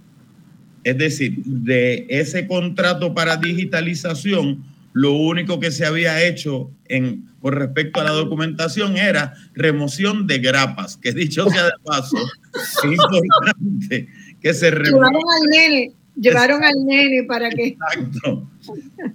Y, dicho sea de paso, es muy importante que se remueva la grapa. Si no se remueve la grapa, no se puede digitalizar el documento. Pero no puede ser la única tarea que se cumple de un contrato que asciende a tanto dinero. Ese contrato, esa, ese desembolso de fondos, coincidentalmente, digo de manera algo sarcástica, lo, disculpen, lo aprueba ese desembolso de fondos el mismo Palomo que mencionábamos ahorita. Oh. Palomo que fue decano de decano administrativo interino de la, del recinto de ciencias médicas. ¿Qué pasa? Luego de advenir el doctor Ferrao a la presidencia de la universidad, quizás por algunos contactos políticos similares, esa persona que la Oficina de Asesoría Legal de Ciencias Médicas está planteando, mira, se hicieron unos desembolsos que hay que investigar y ese es el planteamiento que nosotros hacemos. Lo nombran director de recursos humanos en Administración Central. Es decir, nosotros antes de hacer este planteamiento público nos reunimos con el doctor Ferrao. Le dijimos al doctor Ferrao antes de hacer cualquier planteamiento público, esto es un asunto que ya se refirió a, las distintas, a los distintos espacios y no hemos visto que se haya hecho nada. ¿Cuál es el estatus? Él nos dijo que no sabía nada. En ese momento que iba a tomar cartas en el asunto, esperamos dos semanas para hacer la conferencia de prensa de nosotras, porque en dos semanas todavía no habíamos recibido ningún tipo de comunicación. Eso es parte del problema de los ejercicios de privatización que se entrelazan con los ejercicios de la politiquería de partido en Puerto Rico y cómo se ubican en función de intereses particulares. De eso es que se trata. Y no se sabe nada todavía. Y no tenemos absolutamente ninguna información. Luego de nuestra conferencia de prensa, el doctor Ferrao eh, emitió un comunicado público, un comunicado de prensa que decía que iba a estar tomando cartas en el asunto, que iba a averiguar qué había pasado con eso, pero eso es lo que nos dijo dos semanas previas a la, a la conferencia de prensa que nosotros hicimos. Eso. Por otro lado, me, remonto o retomo el planteamiento de, de, de las compañeras y los compañeros docentes sin plaza o docencia desplazada. Ya cerca de 40, 47 sobre el 47% de toda la docencia de la Universidad de Puerto Rico son docentes sin plaza. Eso es parte del ejercicio de la privatización.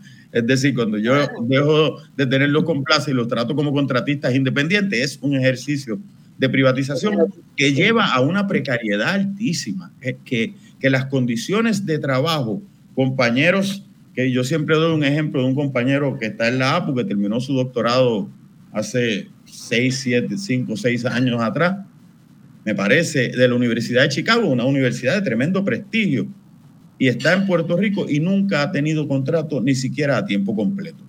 Es decir, que ese compañero se gana entre mil a mil seiscientos dólares al mes. En este momento está dando clase en dos o tres recintos al mismo tiempo.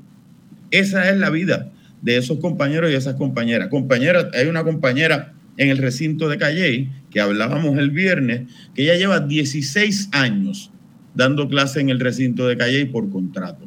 A mí me parecería, y que encima de todo se tiene que someter a evaluaciones de pares de los comités de personal por 16 años. yo parto de la premisa de que si llevas 16 años y has tenido evaluaciones tan buenas por esos años, se cae de la mata, que no hay que seguir sometiéndolo a esa presión, sujeto a que se le elimine el contrato por algún desliz que pueda tener en algún momento. Esas son condiciones laborales que no se sostienen para ninguna persona que se ha tomado el tiempo, porque para bien o para mal, yo siempre le digo a mis estudiantes que cuando yo tenía 18 años y me gradué de la escuela superior, yo decía, oye, yo quiero ser profesor universitario. Eso es como un buen guiso, pero no me dieron trabajo, me dijeron, tienes que irte a hacer doctorado y me faltaba un montón de tiempo para eso. Ese tipo de condición que requiere nuestro trabajo no es reciprocada con el respeto que amerita cualquier académico que pase este trabajo y que le interese el desarrollo de la universidad. Esos dos elementos me parecen importantes. Este, tenemos una llamada, me avisan que tenemos una llamada del público. Vamos a tomarla y vamos a, ir este, acá y después volvemos al comentario de estas dos cosas. Adelante, si está la llamada ahí. Sí, buenas tardes. Le habla la señora Maida Costa yo soy producto de la Universidad de Puerto Rico, Mayagüez. Eh, trabajo para una universidad pública en la ciudad de Atlanta. Mi trabajo es un trabajo administrativo, no es académico, pero escucho su programa siempre que puedo. Y la verdad que los, los comentarios que, estuvieron haciendo sobre el, sobre el, costo del, contrato me ha dejado eh, furibunda. Pero tengo dos preguntas eh, para ustedes. Eh, la primera es ¿Qué hizo, si algo, la APU o alguna otra organización eh, académica en la Universidad de Puerto Rico cuando se trajo de paracaidista a Ricardo Rosselló sin haberse publicado esta plaza, sin haber habido competencia? Recuerdo que no vi mucha acción, eh, lamentablemente. Entonces, eso también, eh, pues, crea un ambiente que facilita otra cantidad de, abusos de poder en el camino. Más mi otra pregunta es con relación a una cosa que se llama eh, the Clary the Clary Act. Es una es un acta federal que, ¿cómo le podría explicar? Le exige a universidades, me parece que públicas, eh, cierta cierto desglose de actividad criminal en el área adyacente a los campus. Y yo eh, estuve en algún momento buscando una documentación para darle support a una auditoría y me dio la curiosidad de ver el reporte, porque se supone que son públicos, del reporte de la Universidad de Puerto Rico, el que nunca pude encontrar. Y siempre me he preguntado por qué la Universidad de Puerto Rico no se le exige que se rinda tal reporte. Les dejo esas dos preguntas, los escucho al aire. Muchas gracias por su servicio. Bueno, Ángel. Sí, mira, primero que todo, de, de ese tipo de informes sobre la actividad criminal alrededor de los recintos, es la primera vez, yo no conozco de, de esa reglamentación con el ordenamiento federal, pero me parecería bien interesante que se hiciera. Uno, tiene eh, eh, las universidades, los recintos de la Universidad de Puerto Rico están enclavados en unos espacios de espacios de escasos recursos económicos en gran parte de los recintos. Sería muy interesante, lo digo como académico particularmente, me parecería bien interesante. Con lo de Ricky Rosselló, yo pienso que sí, que se hizo, en efecto, los señalamientos públicos que se hizo desde la APU y desde otros sectores de la universidad, no solamente de, la Asociación de Profesores y Profesoras, desde muchísimos sectores se hizo el planteamiento, se hizo el señalamiento y se tomaron cartas en el asunto a tal nivel, tanto de maneras oficiales como de maneras extraoficiales, que Ricky Rosselló finalmente tuvo que renunciar a su plaza. Estuvo en un laboratorio, la gente no quiso trabajar con él, los estudiantes no se matricularon en el laboratorio que él le habían adjudicado para que trabajara. Ricky Rosselló deja la Universidad de Puerto Rico eh, de entrada y se va al sistema Naje porque allá le permitían hacer lo que le diera la gana para ser candidato a la gobernación, pero en efecto, Ricky Rosselló en el recinto de ciencias médicas eh, duró lo que dura un temblor y le podían decir Ricky el breve por el, paso tan acelerado que tuvo en el recinto de ciencias médicas. Marcia, yo, yo quisiera aclararle a la, a la, a la persona que estuvo haciendo sus preguntas muy puntuales e interesantes que es posible que ahora no se esté haciendo, pero en el recinto de, Río Piedra específicamente, yo recuerdo ya desde la época de Juan Fernández para acá, o sea, mucho tiempo, sí se hacen los, los informes de los, de los actos que ocurren en, en, los, en los, alrededores, siendo un enclave urbano, ¿verdad? Eh, donde la, la, parte de, Centro de Río Piedra, ustedes saben que ha estado muy abandonado y todo esto pues hace que, que, aumente la criminalidad. La verdad es que no he estado siguiendo si se está haciendo ahora, pero sí se ha hecho eh, eh, anteriormente. En el recinto de ciencias médicas se hace, eh, se hace todo el tiempo. Nosotros recibimos mensajes si hay alguien en el recinto de ciencias médicas, en el centro médico, recientemente hace como dos semanas, alguien, así que sí recibimos de actividad criminal alrededor de reparto universitario y centro médico. Claro, y Marcia, y, y, discúlpame, me hace la aclaración mi compañera que es la que me mantiene al día en todos los asuntos que son de carácter legal, la compañera Yanira Reyes. Eh, que la ley Cleary aplica tanto a universidades privadas como públicas y que se hacen informes mensuales. Es una ley que se crea a partir de una estudiante mujer que fue asesinada en los predios de una institución universitaria. Y le va a hacer la de seguridad. Nuestros saludos a Yanira. Marcia, yo, yo sé que se está acabando el programa y quiero dos, dos palabras. Es que me preocupa mucho eh, que no hemos hablado del efecto que me, me, me, comentan eh, por aquí, eh, por, por, el WhatsApp, de que sí se publican en, en, Mayagüez y acá en Río Piedras también se le distribuyen a la comunidad los, los informes. Es que no hemos hablado eh, del el efecto que tiene todo esto en los estudiantes. Yo entiendo que destruir la universidad pública es ponerle un impuesto al futuro no solamente al futuro de Puerto Rico en términos eh, eh, teóricos, ¿verdad? Y así a gran escala, es, es a la vida de estos estudiantes, unos que se les impide y otros estudiantes que la Universidad de Puerto Rico no está bajando sus estándares, para nada, para nada. Así que aprobar 12 créditos, que es lo que, les, que tienen que, que matricular para poder tener acceso a la beca PEL y poder a la beca federal y poder estudiar es incompatible con tener dos trabajos fuera de la universidad.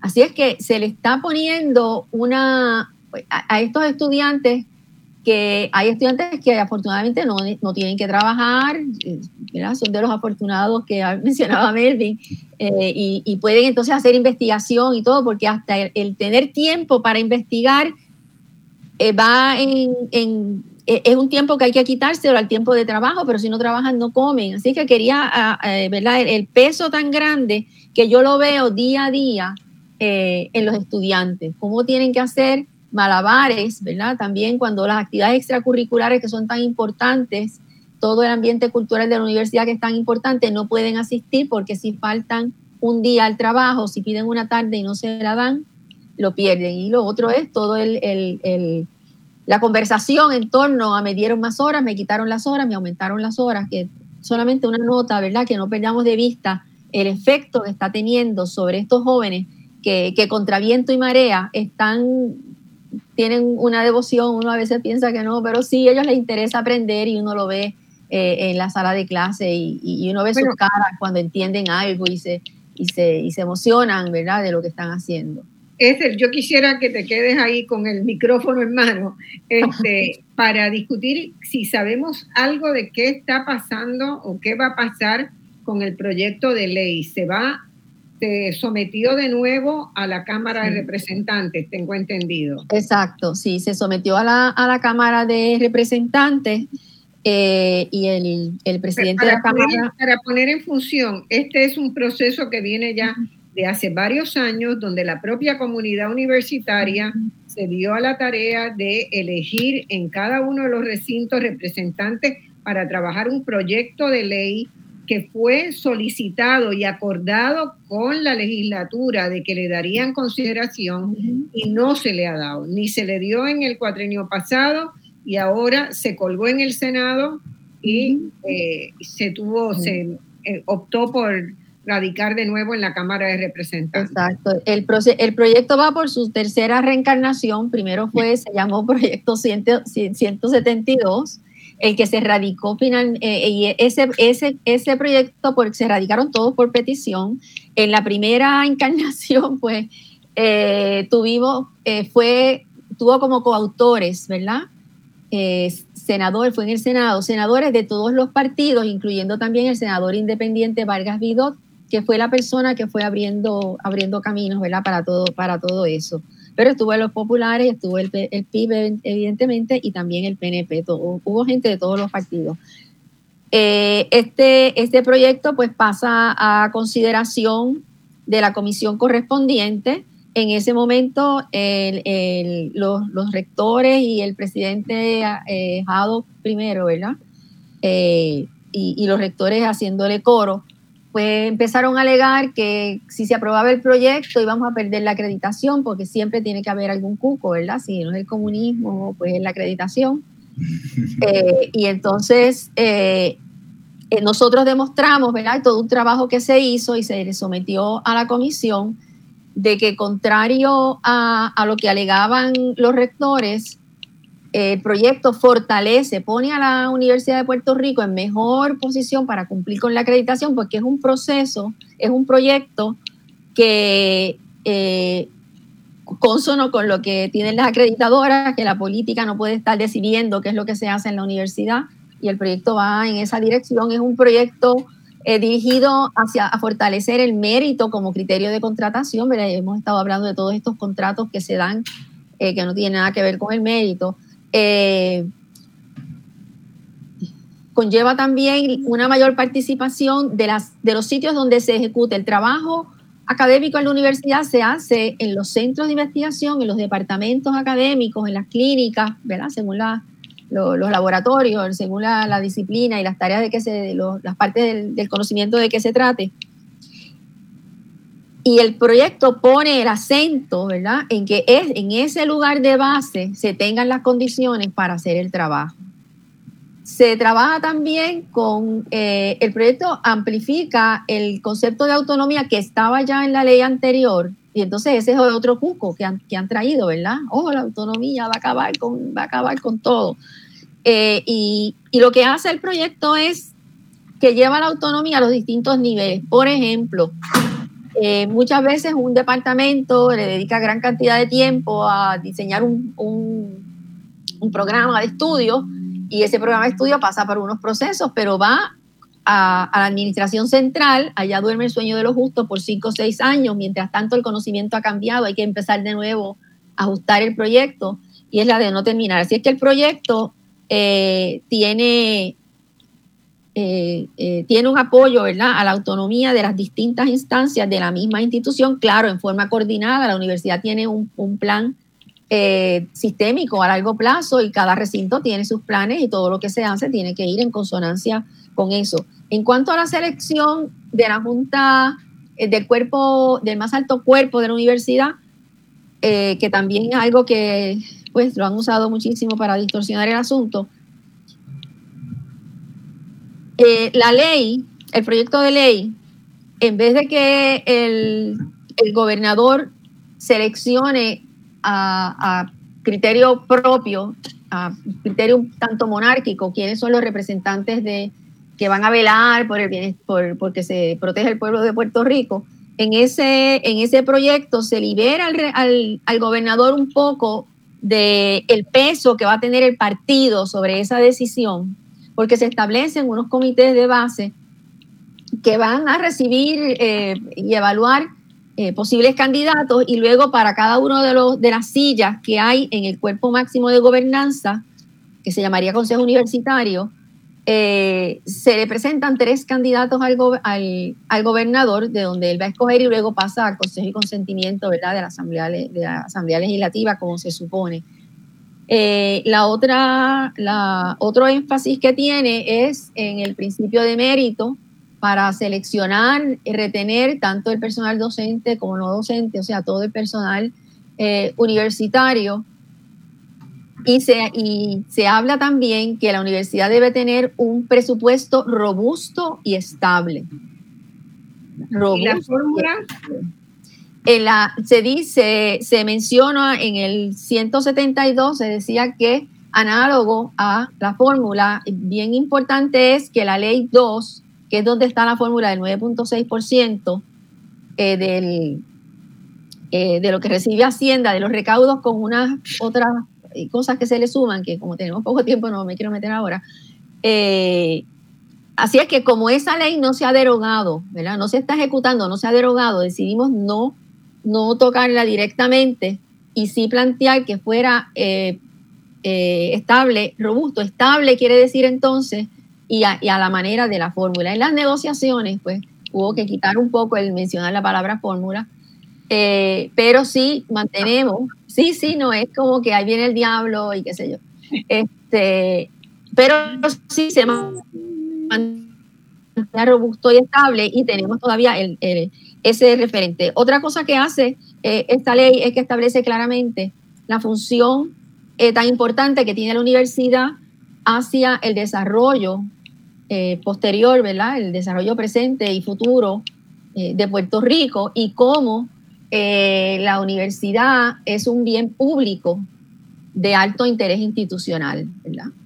que, esté, que esté esto bien claro y que es esencial para el desarrollo de Puerto Rico. Otro, otra cosa que se introduce es la evaluación de todos los funcionarios, de todos los niveles. Y esta evaluación es, eh, y, los términos fijos para evitar este cambia-cambia. O sea, la gente llega, eh, cuando están aprendiendo el trabajo, pues cambió el partido, lo cambian, ¿verdad? Eh, y hay muchísima, y es como que el capricho del que vino, el, gobernante que vino y puso sus personas, entonces estos se inventan de nuevo, se han inventado oficinas, se han creado vicepresidencias en esta, o sea, nos han recortado el, el, 40, más del 40% del presupuesto y siguen inventando vicepresidencias nuevas, cada cual tiene vicepresidente asociado, tiene oficinas, que son otros gastos, y todo eso en la ley tendría que pasar, ¿verdad? Eh, ser, no es a capricho, tendría que ser justificado eh, y los, los funcionarios rinden a término fijo. Cuando usted llega, si usted llega de rector, pues usted sabe que a este decano, que tenía un, término de cinco años, le quedan tres. Pero sabe que este otro está al final. Y la evaluación tiene dos partes. Tiene una parte a mitad de término que es eh, una evaluación formativa y entonces al final es sumativa y ahí se decide si la persona se, se va o se queda. Este, se nos ha acabado el tiempo, pero yo quería dos preguntas con un sí o no. Eh, ¿Están pensando o se han reunido con el nuevo presidente para discutir el proyecto? Eh, con, bueno, el presidente eh, con, con este ahora, después que lo nombraron, yo entiendo que no lo hemos hecho. Bueno, que como comisión, ¿verdad? si, logran este un apoyo. él hizo una, él hizo una, una ponencia eh, que nos avergonzó a todos en realidad, porque planteó su, gran, su énfasis, su hincapié, esto era en tiempos dejados, ¿verdad? Porque los tiempos cambian según quien esté, pero en tiempos dejados, pues él se hizo parte de ese discurso y planteó que lo más importante para fortalecer la universidad era que cuando se nombraran personas a la Junta de Gobierno tenían que ser billonarios para que pudieran hacer aportaciones. Y con eso solventamos eh, el proyecto universitario del pueblo de Puerto Rico. Pero sí, sí nos, vamos a reunir y seguimos trabajando, nos estamos reuniendo con los legisladores y el trabajo sigue. Este, y también con la APU para ver si logramos destrabar eso. Siéntense a negociar las enmiendas que haya que negociar. Ahí estamos. Pero nunca perder autonomía ni fuerza de la universidad. Es más, yo creo que el proyecto es conservador francamente, en áreas donde, donde ya, ¿verdad? Este, tendríamos que estar, nuestros reclamos tendrían que ser mucho más Sí, Marcia, yo creo que, perdona que te interrumpa, Marcia, ese punto es bien importante, porque, por ejemplo, nosotros pensamos que la universidad debe ser gratuita, pero nosotros no, no pusimos la gratuidad como un requisito, porque estamos tomando en cuenta la sociedad en que vivimos y el momento. Pero, por ejemplo, la elección de autoridades, la elección de autoridades, prácticamente las universidades se han movido en esa dirección para sacar la política de la universidad. Muchas gracias a todos, se nos acabó el tiempo y este espero, ojalá no tuviéramos que seguir discutiendo la universidad, pero lamentablemente cada dos o tres meses tenemos que hacer este un programa y pasar revista. Gracias Ángel, este es el Melvin de América. Ha sido un muy buen programa, les agradezco un montón. Gracias. Gracias, Marcia, y gracias a los colegas. El próximo domingo tenemos un programa internacional con invitados internacionales sobre los procesos en Brasil, en Colombia y en Chile. Muy bien. Gracias.